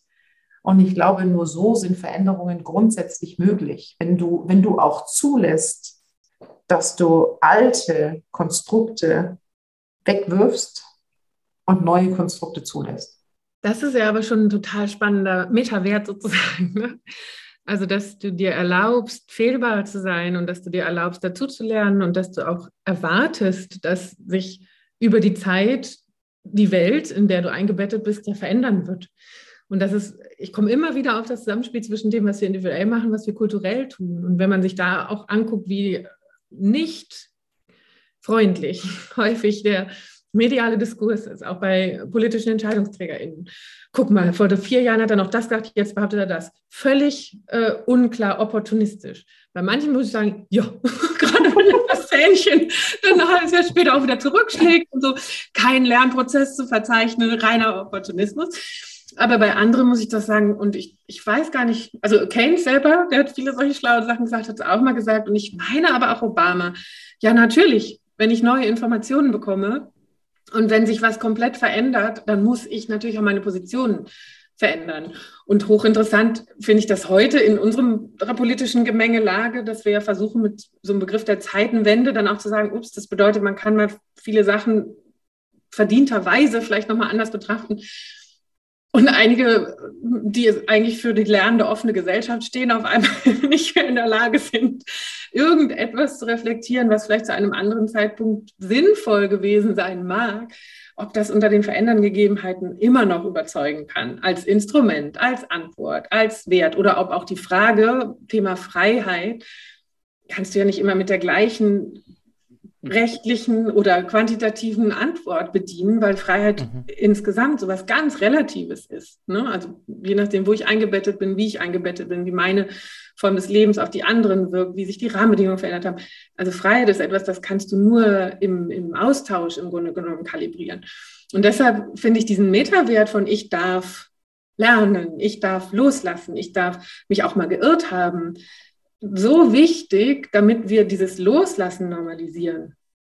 Ne, und das Lernen auch von ja, unterschiedlichsten ja. Menschen lernen. Also genau. Also von anderen, von Jüngeren, von Älteren, also von, von Leuten aus vollkommen anderen Bereichen, damit sich das irgendwie zusammengeht. Ich glaube, das ist ja auch eine Entwicklung, die man spüren kann. Viele machen das nicht durch. Ich muss jetzt gerade sehr grinsen, als du eben auch sagtest, von denen, die sagen, das Konzept passt nicht mehr. Aber ich glaube, wenn du das schaffst, dann können sich ja diese Versionen und die, die Ebenen eben auch vermischen. Ja, ja, und, und ähm, ich glaube, der, der andere Wert, der zumindest für mich persönlich jetzt wahnsinnig wichtig ist, ist ähnlich gelagert mit dem, ich versuche offen, also das offene Visier ist bei mir gerade auch in Situationen, wo man merkt, dass man unterschiedlicher Meinung ist oder unterschiedliche äh, Bedürfnisse da sind oder auch Machtinteressen da sind, dieses hintenrum, dieses Verdruckste, dieses nicht ehrlich sagen und dann wird es über Bande gespielt und dann kommt es vor, das ist was, das kann ich überhaupt nicht. Also das kann man Deutsch nennen oder die NiederländerInnen sollen das vielleicht ja noch mehr haben. So dieses, mhm. wenn was da ist, mach es zum Thema, weil wenn es ein Thema ist, kann es bearbeitet werden. Ähm, und das, glaube ich, ist, ist etwas, was mir umgekehrt oder, oder was mir zusätzlich zu dem Lernen dürfen wahnsinnig wichtig ist, weil Konflikte sind ja auch nichts Negatives. Sie heißen erstmal, dass da zwei unterschiedliche Perspektiven aufeinander treffen. Mhm. Und je mehr ich dem Konfliktlösungsraum eine bewusste Energie gebe und ein Sein dürfen verpasse, umso eher kann ich daraus auch lernend mich weiterentwickeln. Während wenn das die ganze Zeit, das merkt man in manchen progressiven Kontexten auch, da darf dann kein Konflikt sein, weil wir sind ja alle so lieb und eine Familie. Das sind manchmal die schlimmsten, verletzendsten ja. äh, Kontexte, wo dann hintenrum was passiert oder es wird halt nicht thematisiert und dann soll man sich irgendwie trotzdem damit arrangieren, weil eigentlich ist man ja irgendwie so bondet und, und da wünsche ich mir, dass wir diese Seite an uns, ey, ja, wir sind halt auch mal zickig, wir sind halt auch mal anders und je mehr das normal sein darf, äh, umso eher sind wir dann in der Lage zu lernen, was sind gute Instrumente und Methoden, mit denen man äh, sich da auseinandersetzt. Was sind Sie? Bei der Frage, Jonas, habe ich noch eins ja, an, ja. hinzufügen darf. Es ist immer die Frage, wer bewertet eigentlich, was das mhm. richtige Verhalten ist? Und ich hatte da neulich so ein paar Situationen, wo wo mir so klar wurde, dass in meinem Berufsleben, und das ist ja wahrscheinlich das Berufsleben von fast allen Menschen, habe ich ja zu 90 Prozent Feedback von einer Generation bekommen, die vor mir liegt. Vielleicht nicht eine ganze Generation, aber die meisten meiner Führungskräfte waren zehn Jahre älter. Ja, zwischendurch hatte ich auch mal ein paar andere mindestens. Und die natürlich eben oft, und das würde ich ja, glaube ich, für fast alle Menschen und mich inkludieren, wir haben ja erstmal unser Wertesystem oder unser Feedback-System basiert ja erstmal auf dem Framework, was wir im Kopf haben, ja, sprich aus den Rahmen, die wir gewohnt sind, die wir, die wir irgendwie tagtäglich, in denen wir tagtäglich agieren. Und das ist ja so mal die allererste spontane Reaktion, also dieses Schubladendenken oder dieses, ist es gut oder ist es schlecht, das haben wir ja oft in dieser Bias-Diskussion. Und manchmal habe ich dann neulich, habe ich mal zu jemandem gesagt, sage ich, ja, das mag schon sein, aber ist das nicht vielleicht auch die Perspektive eines, ohne jetzt respektierlich zu werden, Menschen Ende 60? Und ist das jetzt tatsächlich wirklich so eine allgemeingültige Aktion oder ist das jetzt etwas, wo ich dann sagen muss, muss ich mich jetzt schon wieder dem Denken einer Generation anpassen, die vielleicht ja auch mal reflektieren muss, ist es nicht vielleicht eine andere Situation und sollten wir vielleicht eigentlich für die Zukunft und für die zukünftigen Herausforderungen der Welt andere Maßstäbe anlegen. Und zwar ein gutes Gespräch, ja, weil dann die andere Person zu mir gesagt hat, naja, da habe ich ja noch nie drüber nachgedacht, weil ich gesagt habe, ja, es ist natürlich so, ich bin 52, ich bin eine Frau und ich verhalte mich mit einem bestimmten europäischen kulturellen Kontext ähm, und ich verhalte mich so, ich verhalte mich nicht wie ein 70-jähriger Mann aus einem anderen kulturellen Kontext. Ich werde es auch nicht tun und ich werde es auch nie wollen. Kann ich mich da adaptieren? Ja. Werde ich das manchmal auch tun, bewusst oder nicht bewusst? Da wäre ich wieder bei dieser Frage, wenn du sagtest, Maja, sehr offen zu sein, das würde ich für mich genauso zuschreiben. Und trotzdem halte ich manchmal meine Klappe, weil ich sage, das muss ich jetzt an dieser Stelle nicht wirklich unbedingt sagen. Das hat ja auch viel mit sich zu tun. Aber was mich da so aufgebracht hat in meinem Kopf, also jetzt nicht als ärgerliches, sondern einfach nur als die Fragestellung, wer definiert denn eigentlich permanent, was richtig ist und was falsch ist?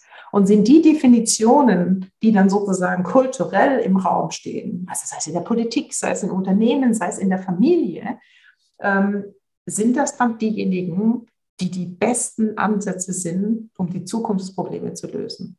Mhm. Und da glaube ich oft nein. Total. Also dieses, das System mal einmal in den Raum bringen, ne, über das ich eigentlich rede, alleine schon bei der Problemdefinition und auch bei der äh, Definition von einer überzeugenden Mission, ist ja ganz oft bei den Konstellationen, wo es ein bisschen agiler wird und ein bisschen selbstorganisierter dann auch werden kann, wo einfach Verantwortung übernommen wird, eine der ganz wichtigen Schlüsselfunktionen. Und ich, ich finde den einen Punkt, den du gerade gemacht hast, total wichtig. Offenheit heißt ja nicht, dass ich jedes Mal jemandem den Spiegel ins Gesicht quetsche, sondern dass ich äh, für mich natürlich auch, also möchte ich ja auch nicht, dann fühlt man sich ja megamäßig gemonitort. so leben, leben lassen ist da schon immer noch ähm, für mich auch äh, die, die Handlungsmaxime.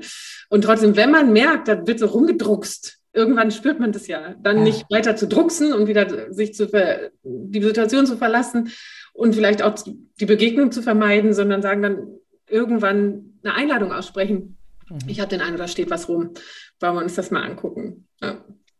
Wie hast du das gelernt, Maja, mit dem offenen Visier? Weil das finde ich schon ganz interessant, ähm, vor allen Dingen, wenn ich mich auch ein bisschen im, in meinem Umfeld umschaue, dieses Thema Konflikte meiden wollen, nicht unbedingt immer direkt auszusprechen, dass da was da ist. Hast du dich damit grundsätzlich leicht getan oder darf ich eher davon ausgehen, dass du sagst, okay, du hast es immer wieder gemacht und umso mehr du es gemacht hast, umso leichter ist es dir gefallen?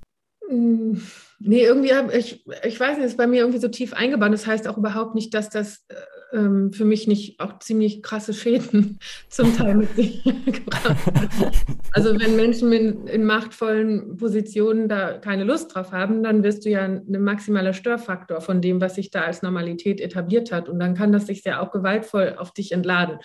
Das äh, habe ich in jüngster Vergangenheit auch erleben dürfen. Und trotzdem habe ich gemerkt, ich, ich schaffe es sonst nicht. Also dann, ähm, ich, zumindest in meinem inneren Teambereich ähm, brauche ich diese Form von sich darauf verlassen können, dass es diese, ja, diese Offenheit, diese Transparenz und aus meiner Sicht ist das eine Wertschätzung äh, gibt. Mhm.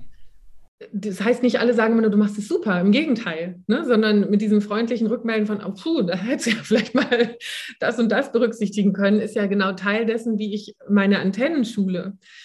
Und äh, trotzdem ist es natürlich, merke ich auch, äh, pick your fights. Ne? Also ja. in welchen ja. äh, Bereichen ähm, einfach auch mal nicht es sofort aufnehmen, es nicht zu deinem äh, Thema machen. Und ich glaube, das ist nicht leicht. Also gerade mhm. jetzt, wo so viel im Umbruch ist und es ja auch viele Aktivitäten gibt, die sich um unterschiedliche vielleicht auch Themen gruppieren. Eine Zeit lang hatten wir das ja dieses, wieso darf die Klimabewegung eigentlich nicht weitermachen, bevor sie nicht mehr weiß und bürgerlich ist.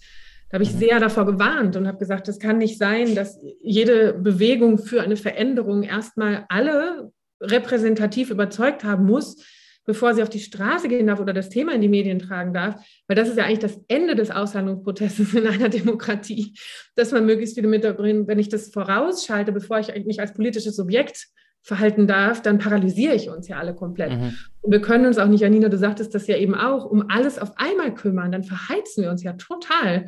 Sondern es ist doch super, wenn ein paar, die in einem Thema einfach mehr brennen oder einfach aus einer Lebenserfahrung heraus darüber auch ganz anders sprechen können, ähm, dafür stehen und wir uns solidarisch zeigen, aber eben nicht, äh, also wir können nicht alle auf einmal alles machen. Und dann nicht diesen Wettkampf über die wichtigere Sache, sondern ja. zu sagen, ja, ich fokussiere mich hierauf, darauf und im Idealfall, und das ist ja sehr schön, wenn man jetzt gerade darauf achtet, wo wir gerade in dieser Transformationsphase sind, gibt es ja auf der Musterebene durchaus Gemeinsamkeiten, wo das Ökologische sehr viel mit dem Sozialen zu tun hat, wo die Stärkung der Frauen sehr viel mit einer systemischen Perspektive, die das zusammendenkt, äh, verbinden kann, wo wir merken, Süd-Nord, diese ganze Idee von, ja, die Rohstoffe kommen schon irgendwo her und deshalb machen wir weiter wie bisher und jetzt auf einmal ganz anders mit, mit Ländern in Gespräch gehen, wo ich gerade auch führende Parteipolitikerinnen daran erinnert habe, wenn ihr jetzt auf einmal sagt, oh ja, wir sehen uns, euch, das war so jetzt dieser Duktus, dieser generöse Duktus, wir öffnen uns jetzt ja für andere Länder der Welt, wo die beiden Großen nicht mehr so richtig zur Verfügung stehen als Rohstofflieferanten, sprich Russland und China. Ich dachte, macht euch doch nichts vor. Also wir sehen euch ist nicht, was die brauchen, sondern die brauchen ein, okay, alles klar, wir haben kapiert, wir brauchen euch und wie machen wir das jetzt auf Augenhöhe? Mhm. Ne, und, und deshalb glaube ich, sind das immer wieder diese ganz wichtigen Momente, wo ich ehrlich mit bin, worum geht es eigentlich und ehrlich, ähm, worum kann ich mich gerade beschäftigen und auch ehrlich, da bin ich euch dankbar, wenn ihr euch darum kümmert.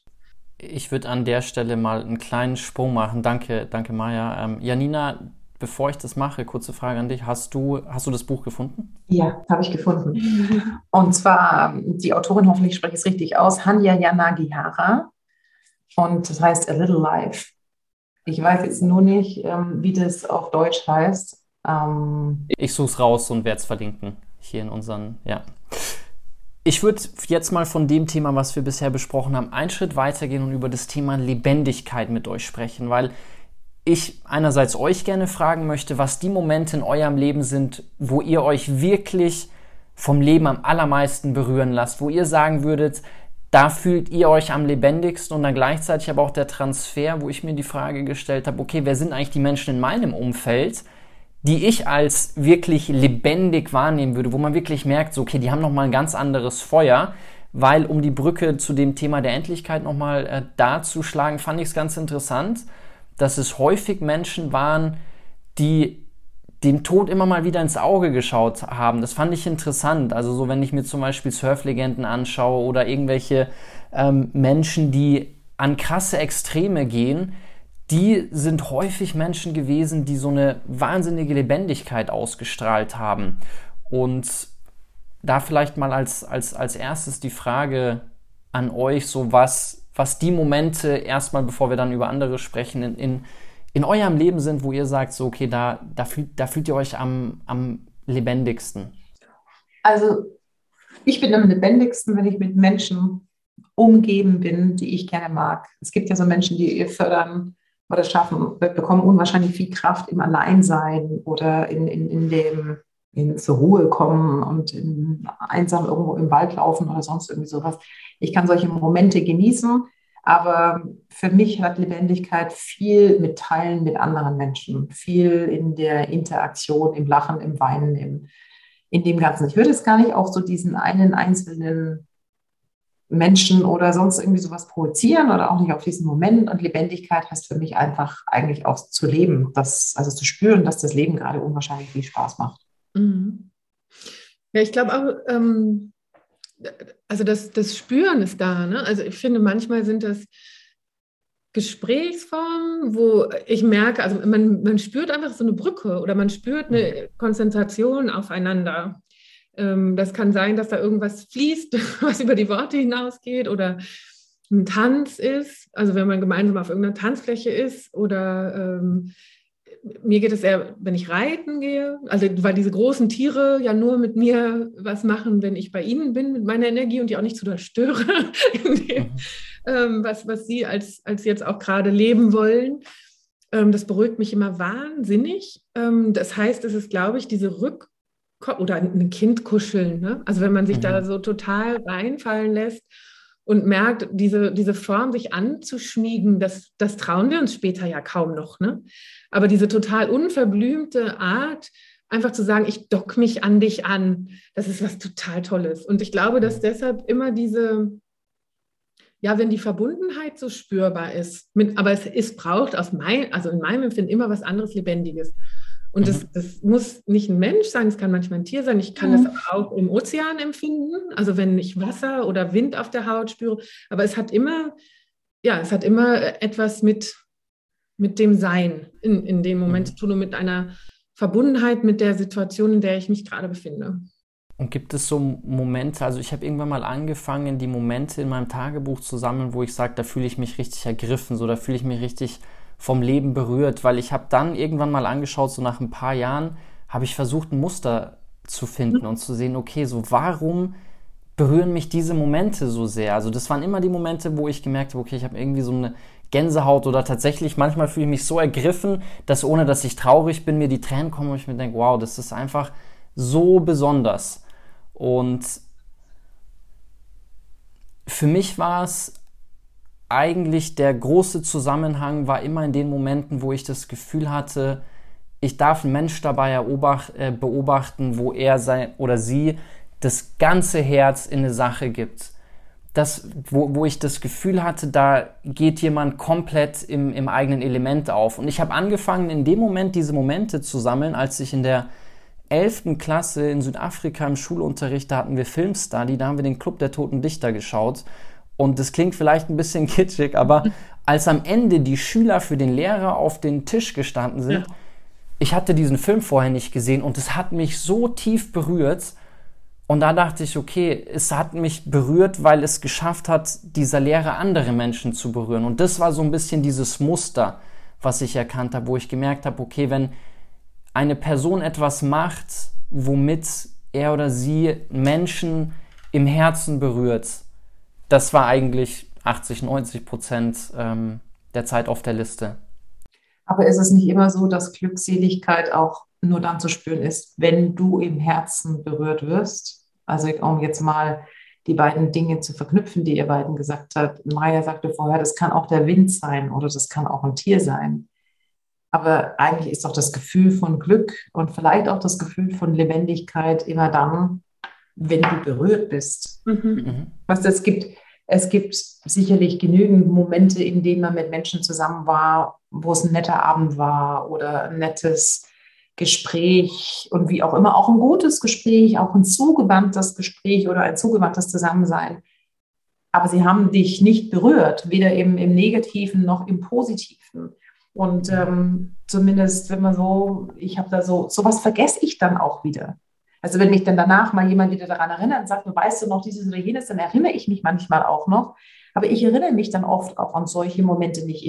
Ich erinnere mich eben an diese Momente tatsächlich, in denen ich berührt war, manchmal auch, in denen ich wütend war, wobei ich übrigens gelernt habe, diese wütenden Dinge zu verdrängen. Ja?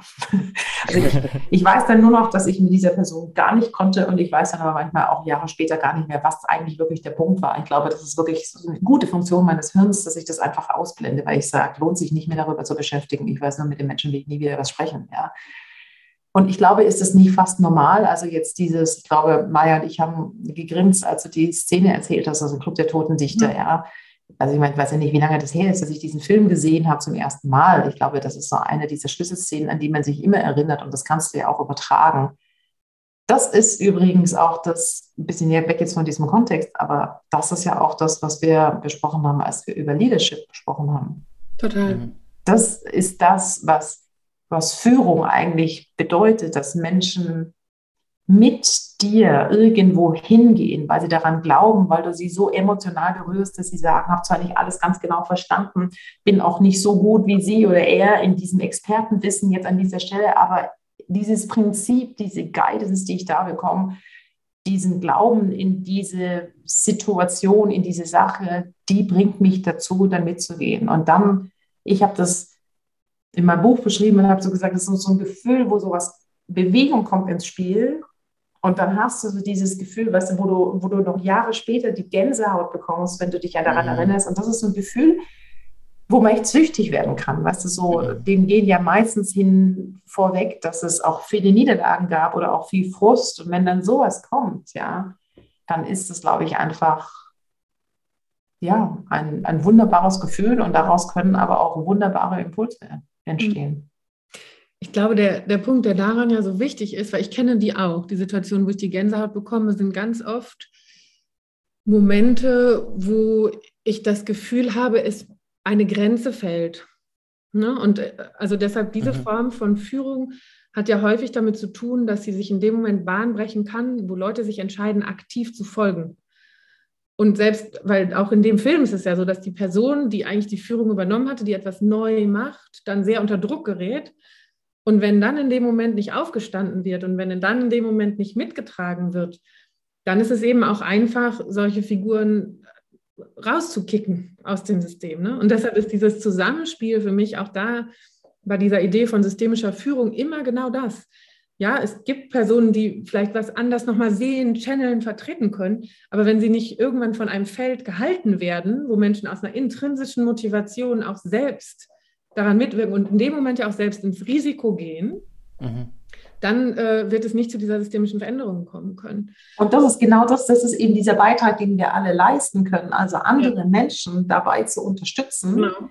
dass sie eben vom System getragen werden oder nicht runterfallen. Und ich glaube, wir verspüren dieses, wir verspüren diese, diese Fröhlichkeit oder dieses absolute Berühren umso mehr, je mehr dieser Mensch vorher vom System abgelehnt wurde. Mhm. Also im Fall von Club der Toten Dichter, jemand, der Methoden, eine, eine Lehrkraft, die Methoden anbringen wollte, die vollkommen verpönt waren vom System, aber die Schüler so berührt haben, dass sie wie noch nie zuvor. Und wir könnten ja durch unendliche Teile dieser Geschichte gehen, und die wir, die wir immer noch heute auch erleben, um zu sagen, ich habe neulich mit einer meiner Mentee gesprochen, die gesagt hat, das ist so schwer und ich kriege so viel Gegenwehr. Und dann habe ich so gesagt, ich weiß. Aber soll ich dir was sagen? Das heißt, du bist voll in dieser Veränderung drin. Dieser Spruch, ist so, so schwer zu ertragen, wenn man, wenn man die Gegenwehr bekommt. Aber er ist leider Gottes auch so wahnsinnig wahr. Und ich glaube, genau dieses, die Menschen dann zu haben, die sagen, ich habe es erkannt, was du damit erreichen möchtest. Und ich helfe dir. Und ich bin wenigstens eine von, am Anfang sind es ja ganz wenige Personen, die dir die Hand reichen oder die dich stützen oder die mitmachen, wie auch immer, mit welcher Symbolik du das jetzt auch immer unterlegen willst. Und ich glaube, wenn dann diese Menschen, die dir am Anfang diesen unglaublichen Mut hatten, von den anderen gefeiert und gestützt werden, ich glaube, dann hat es auch eine ganz große Sogwirkung für alle anderen, die dann sagen, ah, es gibt doch noch ein bisschen Gerechtigkeit. Also das, das würden jetzt wahrscheinlich, wenn jetzt ein Drehbuchautor, eine Drehbuchautorin unter uns wäre, würde die jetzt wahrscheinlich grinsen und sagen, ja, das sind die Heldengeschichten. Ja, das bauen wir immer in unsere, in unsere Blockbuster ein. Ja, so ungefähr das Gute zum Schluss Sieg. Aber das ist es doch so ein bisschen. Ich finde den Punkt, also tatsächlich die, die, die Stichwörter, die ihr da genannt habt, Maya, was du gesagt hast mit der Risikobereitschaft, der Nina, was du gerade mit dem Mut gesagt hast, das spürt man auch tatsächlich, ob nur jemand darüber spricht und sich hinstellt und sagt, okay, wir müssen alle mutig sein, versus da ist tatsächlich eine Person, die in ein Risiko geht, weil, und das finde ich ist immer der entscheidende Punkt, die Sache der Person wichtiger ist als sie selbst. Und dann wenn das gegeben ist, dann merke ich immer so, okay, dann kann was Größeres entstehen. Und das ist übrigens das, warum ich auch sage, es gibt so Menschen, die wollen auch tolle Dinge erreichen, ja, weil sie, weil sie an anderen Menschen gesehen haben, dass es zu Ruhm, zu Erfolg oder zu, zu irgendwas Positivem geführt hat, die aber dann gar nicht dieses wirklich, also ich glaube, Menschen spüren, ob es jemandem um die Sache geht oder ob sich jemand mit diesem Thema eigentlich nur selbst profilieren möchte. Und da sind wir auch wieder zurück. Ich weiß nicht mehr, wer von euch beiden das gesagt hatte, also mit diesem, äh, sage ich jetzt mal, jeden Trend aufspüren und heute sage ich dieses und übermorgen sage ich wieder was ganz anderes und in einem Monat habe ich schon wieder vergessen, was ich eigentlich mal klar gesagt habe. Also wenn das immer nur opportunistisch ist dann spüren die allermeisten Menschen, es gibt natürlich auch so ein paar Figuren, wo ich manchmal so denke, seid ihr denn eigentlich alle blind, was jetzt irgendwie hier gerade passiert? Aber ich glaube, im Normalfall wird es gespürt und dann kannst du das erreichen. Es gibt nur viele, die versuchen, mit diesem Thema das nachzuahmen und sind nur nicht dabei, so authentisch und wundern sich dann auch, warum andere das dann, das gibt übrigens immer noch viele, die es dann trotzdem auch drauf reinfallen, nenne ich das jetzt mal, aber warum sie dann vielleicht nicht so wirk, wirkmächtig sind, wie sie gerne möchten. Das ist eine wunderschöne Story. Maya, wolltest du gerade noch was dazu ergänzen? Mir äh, ist ein, Satz durch den Kopf gegangen, den ich gerade bei Dieter Thome gelesen habe, äh, warum Demokratie Helden brauchen. Und er hat das so schön zusammengefasst. Diese Form von äh, Heldentum, äh, also das zeichnet Personen aus, dass sie etwas tun und nicht, dass sie etwas tun. Ne? Also Sie machen das, anstatt die ganze Zeit ja. erstmal zu inszenieren, wie wichtig das ist, ähm, was Sie sich jetzt ausgedacht haben. Ne? Es ist mhm. eher so ein gespürtes, das ist jetzt dran oder ja. hier schlummert was. Und ich stelle mich in den Dienst dieser Sache und finde dann den nächstmöglichen Schritt. Und, und dadurch ziehe ich äh, dann eben andere mit. Und toll ist es für mich, das sind immer die absoluten Glücksmomente, wenn ich merke, aus der Bereitwilligkeit, das weiter zu drehen, kann ich wieder dazulernen. Und das finde ich so abgefahren, weil dann hat man ja langsam das Gefühl, hey, jetzt kommt richtig Drive da rein und ja. da kann jetzt richtig was wachsen. Ähm, und deshalb Heldentum 21. Jahrhundert ist immer Team und Plural. Das hast du, finde ich, auch sehr schön bei Matze, glaube ich, im Podcast mal ähm, darüber berichtet, so dass die Zeit für eine Sache einfach gekommen ist und es völlig egal ist. Es gibt auch diesen sehr schönen Spruch, äh, Gedanken darüber, dass es besonders ist oder erstaunlich ist, was man alles erreichen kann, wenn es egal ist, wer die Lorbeeren für die Sache bekommt. Und wenn wir sagen, okay, die Zeit für eine Idee ist reif und es ist völlig egal, wer am Ende den Credit bekommt, man sagt so, okay, toll, ähm, dass diese Person jetzt die Idee hatte, sondern nee, es geht einfach darum, dass das jetzt dran ist und dass es in die Welt gebracht wird. Dann sagen wir auch gerne Freiheitsenergien. Ja, Nina, was du gesagt hattest, ähm, ähm, gerade eben mit ähm, der, der Wirksamkeit, das würde ich gerne als, als letzte Überleitung nehmen, um, um langsam hier auf eine Zielgerade einzubiegen. Ich würde tatsächlich gerne noch deutlich länger mit euch sprechen, aber der Dreiklang war ja noch dieses Gestaltende, also Zukunft eigentlich als eine Sache, wo wir sagen, okay, es ist immer ein Auftrag, etwas zu gestalten oder als Gestaltungsaufgabe verstehen. Und da würde ich gerne mit euch noch, noch die letzten paar Minuten drüber sprechen. Ähm, Maja, ein, ähm, eine Sache, die wir immer wieder bei uns im Team ansprechen, die du in, in Dreh, die, den wir mit dir machen durften, erwähnt hattest, war, glaube ich, dieser Gedanke von, von Watzlawick, ich bin ein Wirk. Mhm. Und das würde ich gerne nochmal mit euch aufgreifen und dir auch die Möglichkeit geben, noch, noch über dein neues Buch ähm, kurz eine Sneak Preview zu geben, worüber du da gesprochen hast, weil da glaube ich, wenn ich zumindest den Klappentext richtig ähm, und den Titel richtig interpretiert habe, da geht es ja wirklich dann darum, okay, so und in welche Richtung können wir jetzt anders Dinge anpacken, Dinge gestalten und ähm, welcher Weg möchte man auch, auch selbst gewesen sein und mit seiner Organisation und vielleicht auch, auch noch darüber hinaus. Die Creds an dem Wirk müssen wir Hans-Peter Dürr zuordnen. Sorry. nee, nee, alles gut weil ähm, er eben Realität und Wirklichkeit unterschieden hat. Er ist Quantenphysiker, muss man dazu sagen. Ne? Das sind ja die Leute, die sich so mit Energie und wie sich das komplett entzogen unserer Wahrnehmung eigentlich alles zusammensetzt und dass Materie immer nur ein temporärer Ausdruck dessen ist und so. Also da geht es richtig funky in die Erweiterung deiner Weltsicht, wenn man sich da unterhält. Aber das Wichtige, und das finde ich, ich gucke manchmal so gerne, wo Wörter herkommen. Das Wichtige, was mhm. er gesagt hat, ist, bei Realität liegt das Wort Res, also Ding dahinter. Ne, und das ist diese versachlichte Welt, also diese dinghafte Welt, die wir ja auch wahrnehmen. Und dann packen wir was und schieben was hier hin oder dahin und denken nicht drüber nach, ob das vielleicht auch irgendwo eingebettet war. Und diese Wirklichkeit ist dann eben äh, das, was er nach vorne trägt, wo er sagt, nein, wir sind ja alle in Netzwerke eingebettet und deshalb haben wir immer eine Wirkung. Egal, ob wir uns jetzt bewusst anders verhalten als vorher oder ob wir sagen, wir machen ja gar nichts. Natürlich machen wir trotzdem was, weil wir in dem Moment eben, da sind wir wieder bei den Entscheidungen, uns nicht für etwas anderes entscheiden, sondern uns dazu entscheiden, beizubehalten, was bisher war. Aber das hat ja Effekte. Das ist ja nicht irgendwie Stillstand und keiner rührt sich und erst wenn ich aktiv mich verändere, habe ich eine Wirkung. Nein, äh, ähm, die ganze Zeit verändert sich die Welt und deshalb bin ich immer Aktivistin oder immer Wirk. Ich kann mich nur entscheiden, in welcher Richtung äh, ich da versuche, einen Impuls zu setzen. Und ähm, ich, ich glaube schon, also für mich, wie ich das im Moment versuche zu ankern, äh, weil ja so vieles so ein bisschen ins Rutschen kommt gleichzeitig, dass ich wirklich den Eindruck habe, das Lebendige in den Fokus stellen gerade. Also die Systeme und die ähm, Kapazitäten, die die Lebendigkeit tragen, also sprich menschliches Wohlergehen, Gesundheit, äh, aber eben auch tatsächlich die Natur und die Ökosysteme, sieht nicht so super aus, wenn die kippen.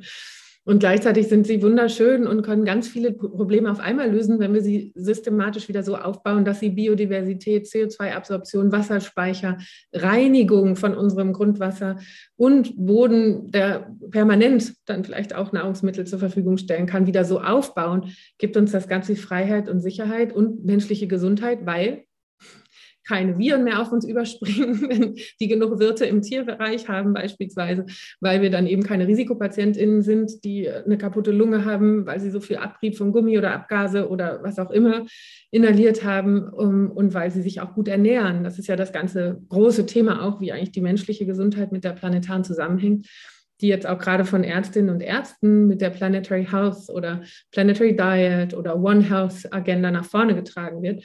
Und deshalb ist das für mich einfach unheimlich zentral und ich glaube, wenn man so ein bisschen ideengeschichtlich zurückläuft, vielleicht ja auch eine Korrektur von etwas, was wir in der ersten Aufklärung so ein bisschen war eine Idee, weil man so begeistert war über diese ganzen mechanischen Anwendungen und Mikroskope und so weiter und dann so dieses Ich denke, also bin ich und damit setze ich mich vom Rest ab, dass Natur und Mensch irgendwie getrennt seien. Ähm, das ist etwas, was, glaube ich, uns nicht unbedingt geholfen hat, die besten Systeme für Wirtschaften und gesellschaftliche Kooperationen zu entwickeln. Und da können wir mit dieser Einsicht, glaube ich, viel, viel, viel überlegen, wo jetzt die besten Interventionen sind und welche tatsächlichen Lösungen uns das Soziale und Ökologische beides auf einmal bedienen lassen, anstatt dass wir weiter in dieser Trade-off-Logik sind. Dann heißt es mal, entweder wir können uns ums Soziale kümmern oder ums Ökologische und alles andere ist sonst zu teuer. Ja, aber dann heißt das erstmal, dass das ökonomische System, was ja ein Mittel zum Zweck sein soll, halt gerade nicht mehr funktioniert. Weil wenn es nicht darum geht, das Wohlergehen der Menschen innerhalb ihrer planetaren Grenzen zu erreichen, dann weiß ich nicht, warum wir diese Ökonomie brauchen. Maja, dazu würde ich gerne noch ganz kurz eine, eine Frage stellen. Die mag vielleicht für dich, weil du, wie gesagt, einfach deutlich tiefer drin bist, total naiv klingen, aber die habe ich mir schon ganz oft gestellt und die kam auch, als ich vorhin kurz ähm, den Wälzer erwähnt hatte mit seinem Narrativ der Endlichkeit. Die Frage, wenn wir uns die Menschen anschauen, glaube ich, gibt es an sich eigentlich fast niemanden, der nicht einen lebenswerteren Planeten hinterlassen wollen würde für die Nachkommen als den, den man vorgefunden hat. Und dennoch kommt irgendwann der Punkt, wo das Handeln von uns Menschen dazu führt, dass genau das Gegenteil eintritt, obwohl wir eigentlich was ganz anderes wollen. Liegt das daran, dass wir ein fehlendes Narrativ von Endlichkeit haben, dass wir einfach in Systemen gefangen sind, wo wir immer höher, weiter, schneller raus müssen? Oder wie kann es sein, dass das, was wir, und ich weiß, man kann es nicht so pauschal auf alle beziehen, aber wo ich schon meinen würde, dass man den meisten Menschen, wenn das, was Janina vorhin mit dem guten Leben angesprochen hatte, zumindest die meisten sagen würden, okay, sie teilen die Ansicht, dass eine höhere Lebensqualität für möglichst viele Menschen was ist, was echt erstrebenswert und Teil des guten Lebens ist, wo der Kipppunkt oder wo, wo das falsche Abbiegen kommt, dass wir sagen, okay, da klafft es trotzdem komplett auseinander zwischen dem, was wir als Individuen wollen und dem, was wir als gesamte Menschheit dann für ein Ergebnis erzielen. Macht, macht das Sinn, was ich da gesagt habe? Oder verstehst du das, die Frage? Total. Also ich, ähm, dann sind wir jetzt bei dem Buch. Super. äh, einfach zur Ausgangsbasis systemisches Denken genommen und habe sehr eng mit Donella Meadows Thinking in Systems Buch ähm, gearbeitet, weil sie immer wieder zeigt, dass komplexe Systeme eben ein gewisses Eigenleben haben und sich gewisse Trends fortschreiben. Und wenn wir nicht aufpassen und frühzeitig, das ist das erste ganz wichtige, frühzeitig sehen, wo gewisse Trends eben dazu führen könnten, dass ein Fortschreiben nicht mehr funktioniert oder die Nebeneffekte, die wir als negativ beschreiben würden, vielleicht zu groß werden, dann ist das immer der Moment, wo wir in gewisser Weise in eine Systemfalle laufen. Das heißt, die Regeln, die uns allen unsere Freiheit vorstrukturieren, kann ich da rein jetzt investieren? Kann ich das jetzt nicht? Habe ich jetzt diese Form von Möglichkeit, mein Haus zu sanieren oder nicht? Ähm, haben wir überhaupt ausreichend alternative Energien oder nicht? Das sind alles ja so Dinge, die uns vorstrukturieren, was wir tun können. Das heißt, das frühzeitige Reagieren und diese Trends korrigieren ist ein ganz wichtiger erster Punkt. Und der zweite ist immer diese Vernetzung zu sehen. Also nicht nur eine Sache zu verfolgen und dabei die Effekte auf das, was drumherum ist, komplett vergessen. Das machen wir gerne, wenn wir die ganzen unterschiedlichen Ressorts beispielsweise in der Bundesregierung immer mit einem Thema beschäftigen. Und dann sind die nur für Arbeit oder nur für Wirtschaft oder nur für Umwelt zuständig. Aber die meisten Themen und Probleme, die wir heute haben, liegen ja komplett quer. Es fällt uns nach wie vor total schwer, dieses vernetzte Denken in einer sehr entweder sektoralen oder auch im Expertentum spezialisierten Form der Weltbetrachtung zu lösen. Und das sehen wir dann auch mit so einer ja, verkürzten Fokussierung auf die eine Sache. Jetzt wollen alle das CO2 bannen, immerhin noch. Aber wenn ich nicht aufpasse und dann lauter Bäume pflanze oder Pflanzen setze, die zwar viel CO2 binden, aber vielleicht viel zu viel Wasser brauchen oder als nächste invasive Spezies das Ökosystem, wo ich sie reinsetze, kaputt mache, dann kehre ich mit einer Lösung ja gleich das nächste Problem nach vorne, nämlich die Biodiversitätszerstörung. Das heißt, ganz wichtig immer zu gucken, wo ist das Vernetzte drumherum, in dem ich agiere. Das ist das Zweite. Und das Dritte ist immer wieder diese Purpose-Frage zu stellen. Und dann sehen wir so häufig, wie die Systeme, die wir gebaut haben, die Strukturen, die Abläufe, zwar immer noch einem deklarierten Purpose angeblich folgen, aber das, was gelebt wird darunter, dem ja gar nicht entspricht. Sei es bei der Demokratiefrage, dann sagt man nach wie vor, dass die Demokratie, das darf keiner in Frage stellen, ohne dass man sich fragt, wie sind denn die Strukturen eigentlich über die Zeit, wie haben die sich verändert und kommen die überhaupt noch zu dem Ideal, dem deklarierten Ideal, dass es eigentlich eine Selbststeuerung des Volkes weitestgehend sein sollte.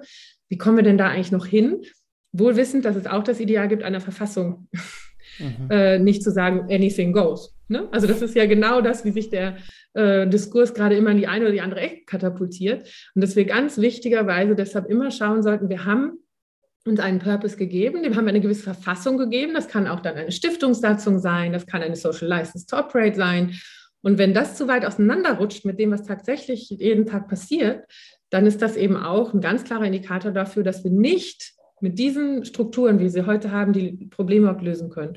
Und das Tolle für mich, und das versuche ich hinten rauszunehmen aus dem Buch, ist, wenn wir immer diesen Schritt zurück machen und die Strukturen angucken, dann können wir weniger Schuld zuweisen an die Einzelnen und gemeinsam daran arbeiten, die Strukturen zu verändern, die uns dann allen vielleicht wieder mehr Mut geben können, dass wir das doch in den Griff kriegen. Ich freue mich auf dein Buch, liebe Maya.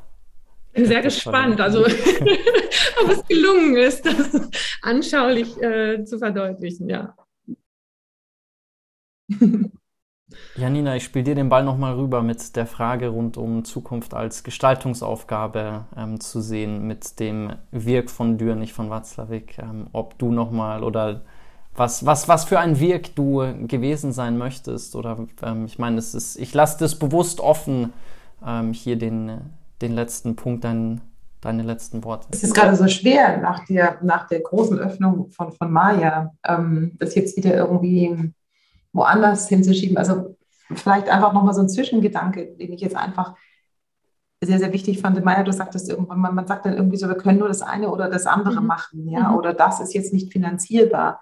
Ich glaube, das geht immer nur, wenn man in einer sehr kurzfristigen Betrachtung Dinge bewertet und wenn man nicht mittelfristig und auch nicht langfristig betrachtet. Also das heißt, mag ja vielleicht sein, in den nächsten fünf Jahren ist diese Lösung teurer, vielleicht auch solange ich noch lebe, aber ganz bestimmt nicht auf die nächste 50 Jahressicht. Also zum Beispiel kann man ja auch sagen, ich, ich mache das jetzt mal so ganz platt und weil wir hier Deutsch sprechen, auf, so auf, auf, die, auf die Flutkatastrophen, die wir ja regelmäßig auch in Deutschland haben.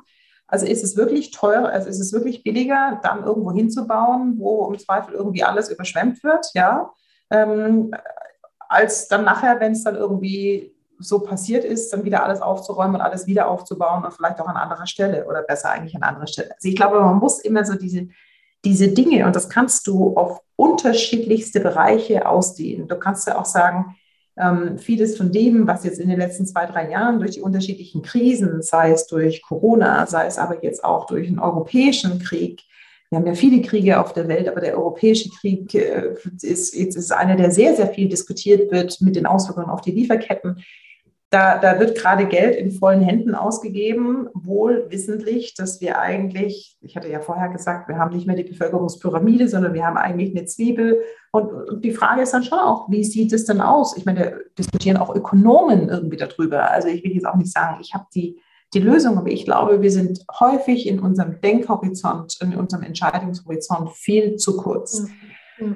Also was ich mir wünschen würde, was ich mir natürlich auch ach mein Gott, was ich so für mich selber wünschen würde, ist, dass ich, dass die, dass die Möglichkeiten, sich zu belegen, nicht nur kurzfristig zu wirken, sondern einfach auch langfristig vielleicht gedankenlos zu treten, vielleicht auch die ein oder andere, wie soll ich mal sagen, das ein oder andere Terrain mitzuebnen mit anderen, damit darauf plötzlich was Neues gedeihen kann, das ist, glaube ich, schon das, was ich, was ich sehr inspirierend finde. Das hatten wir ja vorher schon, wenn es andere machen. Und das ist eigentlich wahrscheinlich mit das schönste Feedback, was auch ich immer bekommen kann, wenn jemand sagt, dadurch, dass du oder sie dieses oder jenes getan haben, mit anderen oder alleine oder wie auch immer das ja dann auch irgendwie betrachtet wird, dadurch ist etwas entstanden, was eine große Wirksamkeit mhm. oder auch eine große Wichtigkeit hatte.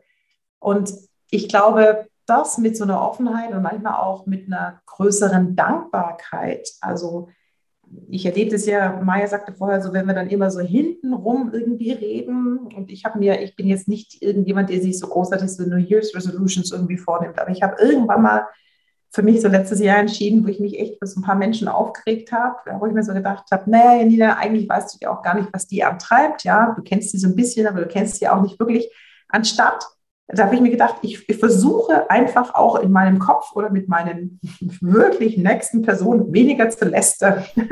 Wisst ihr, was ich meine? Also weniger mich darüber zu ärgern, dass andere das machen und sagen, okay, gut, tut es mir jetzt weh? Ist es jetzt wahnsinnig schlimm? Ist es dann vielleicht nicht? Würde ich das so tun? Nein, einfach nicht. Aber ich lasse es jetzt einfach mal sein und, und versuche einfach zu sagen, die haben dann wieder einen anderen Rahmen und wieder eine andere Wirkung auf andere Menschen. Also ich habe gestern in dem Gespräch gesagt, all diejenigen, die das Thema Diversity und Feminismus jetzt als Geschäftsmodell oder als Marketingpropaganda für sich irgendwie entwickelt haben, aber eigentlich außer Marketing und positive Propaganda könnte ich jetzt zumindest mal dazu sagen, eigentlich nichts tun, ja, also nichts an den Strukturenebenen. Das ärgert mich manchmal mhm. zutiefst, ja, wenn man natürlich auch selber weiß, wie, wie viel schwieriger der Kampf gegen Strukturen ist oder gegen kulturelle Veränderungen.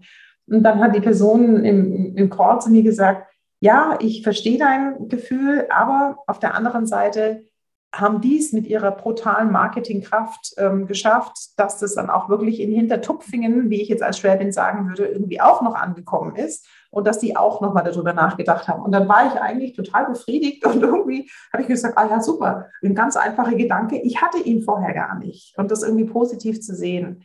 Und ich glaube, dass, wenn wir das aber noch mal besser verbinden könnten, dass es nicht so der individualistische, egoistische Dings ist, ich mache das jetzt halt mal, damit ich mich selber gut aussehen lasse, sondern ich versuche einfach die anderen auch dabei zu unterstützen. Ich glaube, dann, dann hat das die größte Wirkung und die größte Wirksamkeit. Und das auch noch grenzenübergreifend, themenübergreifend. Und dann bin ich wieder zurück bei all dem. Wisst ihr, was ich mir wünschen würde? Es gibt doch immer diese Börse vor acht, ne? also diese fünf Minuten ähm, vor den Nachrichten oder vor, vor den Hauptnachrichten. Und ich würde mir wünschen, dass es so fünf Minuten zu anderen Themen auch gibt. Also vielleicht einfach mal fünf Minuten zu, zur Klimakrise, weißt du, wo viel, viel einfach auch zu lernen ist, weil, sage ich jetzt mal, die normalen Bürger und Bürgerinnen, wir wissen ja viel zu wenig über viele Themen, wo einfach anschaulich auch Dinge irgendwie aufbereitet werden. Und dann gibt es natürlich gesellschaftliche Themen, wo man einfach auch mal sagen kann, woher ruht es denn? Woher ruhen denn eigentlich auch zum Beispiel unsere Rechtssysteme? Wo, woher ruhen und warum denken wir immer im Rahmen der sozialen Marktwirtschaft, die jetzt so vielen leicht ein Gutes und warum sind es die Rahmen, die dann irgendwo gesteckt werden? Das würde ich mir wünschen, dass einfach solche Formate viel, viel, viel mehr Menschen erreichen, als sie heute erreichen weil ich da, manche sagen dann irgendwie auch, ich bin da das Naivchen, halte ich mich jetzt nicht so sehr, aber ich bin da vielleicht einfach diejenige, die irgendwie an das Positive glauben möchte. Ich glaube, wenn du das Bewusstsein von Menschen erreichst und wenn sie für sich übersetzen können, was sie selber verändern können, um einen positiven Beitrag zu machen, dann werden sie es tun. Ich glaube, dass es wenige gibt, die sagen, habe alles verstanden, ich weiß, das ist was, was ich ändern könnte, tut mir gar nicht besonders weh und ich mache es trotzdem nicht. Ich glaube, dass die Menschen in der Minderheit sind oder ich möchte das irgendwie glauben. Und das würde ich mir wünschen, dass wir einfach zu, zu viel mehr Transparenz und zu viel mehr Wissen kommen und vielleicht einfach auch nicht nur den Wunsch für die Kinder und Jugendliche in der Schule haben, dass die über dieses eigentliche, sage ich zwar Schulbuch lernen, sondern ein bisschen breiter denken, dass es eben auch genauso auf uns Erwachsene übergeht, die wir schon lange aus diesen Lernsystemen, nenne ich sie jetzt mal, draußen sind. Maja, jetzt wo du dein Buch fertig geschrieben hast, hast du ja Zeit. Vielleicht kannst du ein Format ins Leben rufen, fünf Minuten mit Maja und dann immer solche Fragen und Ach. Themen aufgreifen. Ich würde dir definitiv schon mal eine richtig lange Frageliste schicken von Punkten, die ich gerne gerne hören würde. Das ist wirklich jetzt, also. Das meine ich auch ernst. Fünf Klimaminuten mit Maya, fünf vor acht. Ähm, also, ich bin noch gar nicht auf die Idee gekommen, aber du bringst mich jetzt wirklich so direkt auf diesen, die, die öffentlich-rechtlichen haben ja auch den Auftrag, ja, also einen Bildungsauftrag auch für die Bevölkerung. Und das ist, glaube ich, schon etwas, wo man einfach sagen kann, also nicht, dass es das heute nicht gibt in unterschiedlichen Dokumentationen, aber ich will es ja auch sagen, in so einem kleinen Häppchen, ja, also jetzt mal so, so platt gesagt, weißt du, du schaltest einfach kurz vor acht schon mal an, ja, weil dann alle unbedingt die Nachrichten ne? setzen wollen oder kurz vor sieben, um jetzt andere Sender nicht in irgendeiner Weise oder kurz vor 21 Uhr X oder 22 Uhr X. Und mhm. dass du es einfach mitbekommst, weißt du, dass du nicht explizit sagen musst, ich setze mich jetzt hin und ich schaue mir das jetzt an oder ich lese das, sondern dass es einfach so beiläufig passiert und du dich dem gar nicht mehr entziehen kannst. Im Positiven. Es gibt, es gibt diese, diesen Vorschlag Klima vor acht das ist auch an Herrn Buro herangetragen worden, an die ARD herangetragen worden. Und ähm, da sind ganz, ganz viele Leute engagiert dabei. Und wir haben ganz stark darauf fokussiert zu sagen, einmal Aufklärung und so, wo stehen wir gerade und an immer zum Schluss eine Lösung, wo gezeigt wird, wo jemand in der Gesellschaft schon was macht dazu. Das Verstörende war, dass die Rückmeldung aus dem Rundfunkrat war, ja, aber wir haben ja sowieso schon zu viele progressive Themen und wir können die konservativere ähm, Zuschauerschaft nicht weiter abhängen als wären Naturwissenschaften auf einmal irgendwie parteipolitisch progressiv oder konservativ konnotiert. Das ist wirklich eine Wahrnehmungsverschiebung, äh, die sehr interessant sind, die man ja nur eigentlich damit erklären kann, dass die typischen Lösungen, die verhandelt werden, tatsächlich einen bestimmten Status quo und Privilegien, die darin eingebaut sind, in Frage stellen. Aber das hat ja erstmal nicht mit dem wissenschaftlichen Befund zu tun, sondern mit den Konsequenzen, die wir daraus ziehen müssten. Und da nochmal ein bisschen hinterherzuschieben, da nochmal den Bildungsauftrag bei denjenigen, die den Bildungsauftrag haben, zu forcieren, wäre, glaube ich, super. Und ähm, aber ich habe. Da ist ja vielleicht genau dieser Podcast und alle, die, die jetzt irgendwie hören, die ja vielleicht einfach nochmal dazu sagen, das ist kein progressives Thema. Das ist, das ist mit eines oder vielleicht das herausforderndste Thema der Menschheit. Hm. Und zwar einfach, weil sie, weil, weil wir ja auch nicht ja. mehr unendlich viel Zeit haben. Ja. ja. Aber ja, dann nehmen wir das doch nochmal zum Anlass. Genau. Liebe Verantwortlichen aller öffentlich-rechtlichen Sender, die Zeit ist ja vorangeschritten seit eurer letzten Überlegung. Und vielleicht stellt ihr fest, dass sowas gar nicht so progressiv ist, sondern eigentlich mitten im Leben. Und ihr könnt euch ja maximal auf die Suche machen, welche Lösungsvorschläge, die wir dann dahinter kleben, aus eurer äh, Sicht, äh, aus konservativen Lagern kommen. Das ja. ist ja genau etwas, was niemand sagt, dass es einen Lösungspfad gibt, sondern es gibt Platz für alle. Aber wir müssen erstmal sagen, dass wir einen Beibehalt eines Status quo loslassen sollten, wenn er nachweislich zu wirklich keinen guten Konsequenzen führt. Und da sind wir wieder bei dem, was wir vorher auch schon gesagt haben. Wer entscheidet denn, ja. was eigentlich das Richtige ist. Und das hat, glaube ich, schon sehr, sehr viel auch mit denen zu tun, wo sind die MeinungsmacherInnen, wo sind die WählerInnen, ähm, wie viel ist noch möglich und was ist eigentlich auch die Denkrichtung, mit der du aufgewachsen und durch die du geprägt und aber auch bewertet wurde. Und ich glaube, das müssen wir wirklich einfach auch mutig hinterfragen. Irgendwann ist es zu spät. Wäre ja toll, also für die Wirksamkeit von unserem Gespräch, wenn da gleich ein neues Format ähm, draus entsteht. Ich hatte vier Seitenanfragen, ich habe eineinhalb geschafft. Das heißt, ähm, in dem Fall werde ich wieder bei euch anklopfen und vielleicht mal schauen, ob wir ein Christmas Special oder irgendwas nochmal als. Äh, Jetzt übertreibt mal nicht, Jonathan. Doch nicht alle halbe Jahr. Vielleicht nächstes Jahr. Ich werde wieder anklopfen, das wollte ich euch ähm, nur damit sagen. Es hat mir wahnsinnig viel Spaß gemacht. Ich danke euch beiden. Es ist immer eine Bereicherung, mit euch zu sprechen. Das war wirklich toll. Danke. Das war eine Freude. Und super, mit dir mal so viel Zeit auszuhaben, Jana. Ich wahnsinnig gefreut. Das ist echt schön. Und vielleicht für diejenigen, die uns jetzt nur hören können, wir sind hier irgendwie auf Zoom und haben uns irgendwie alle in diesen heißen Sommertagen irgendwie nur angelächelt dabei oder genickt. Ähm, das war wirklich ein schönes Format. Danke.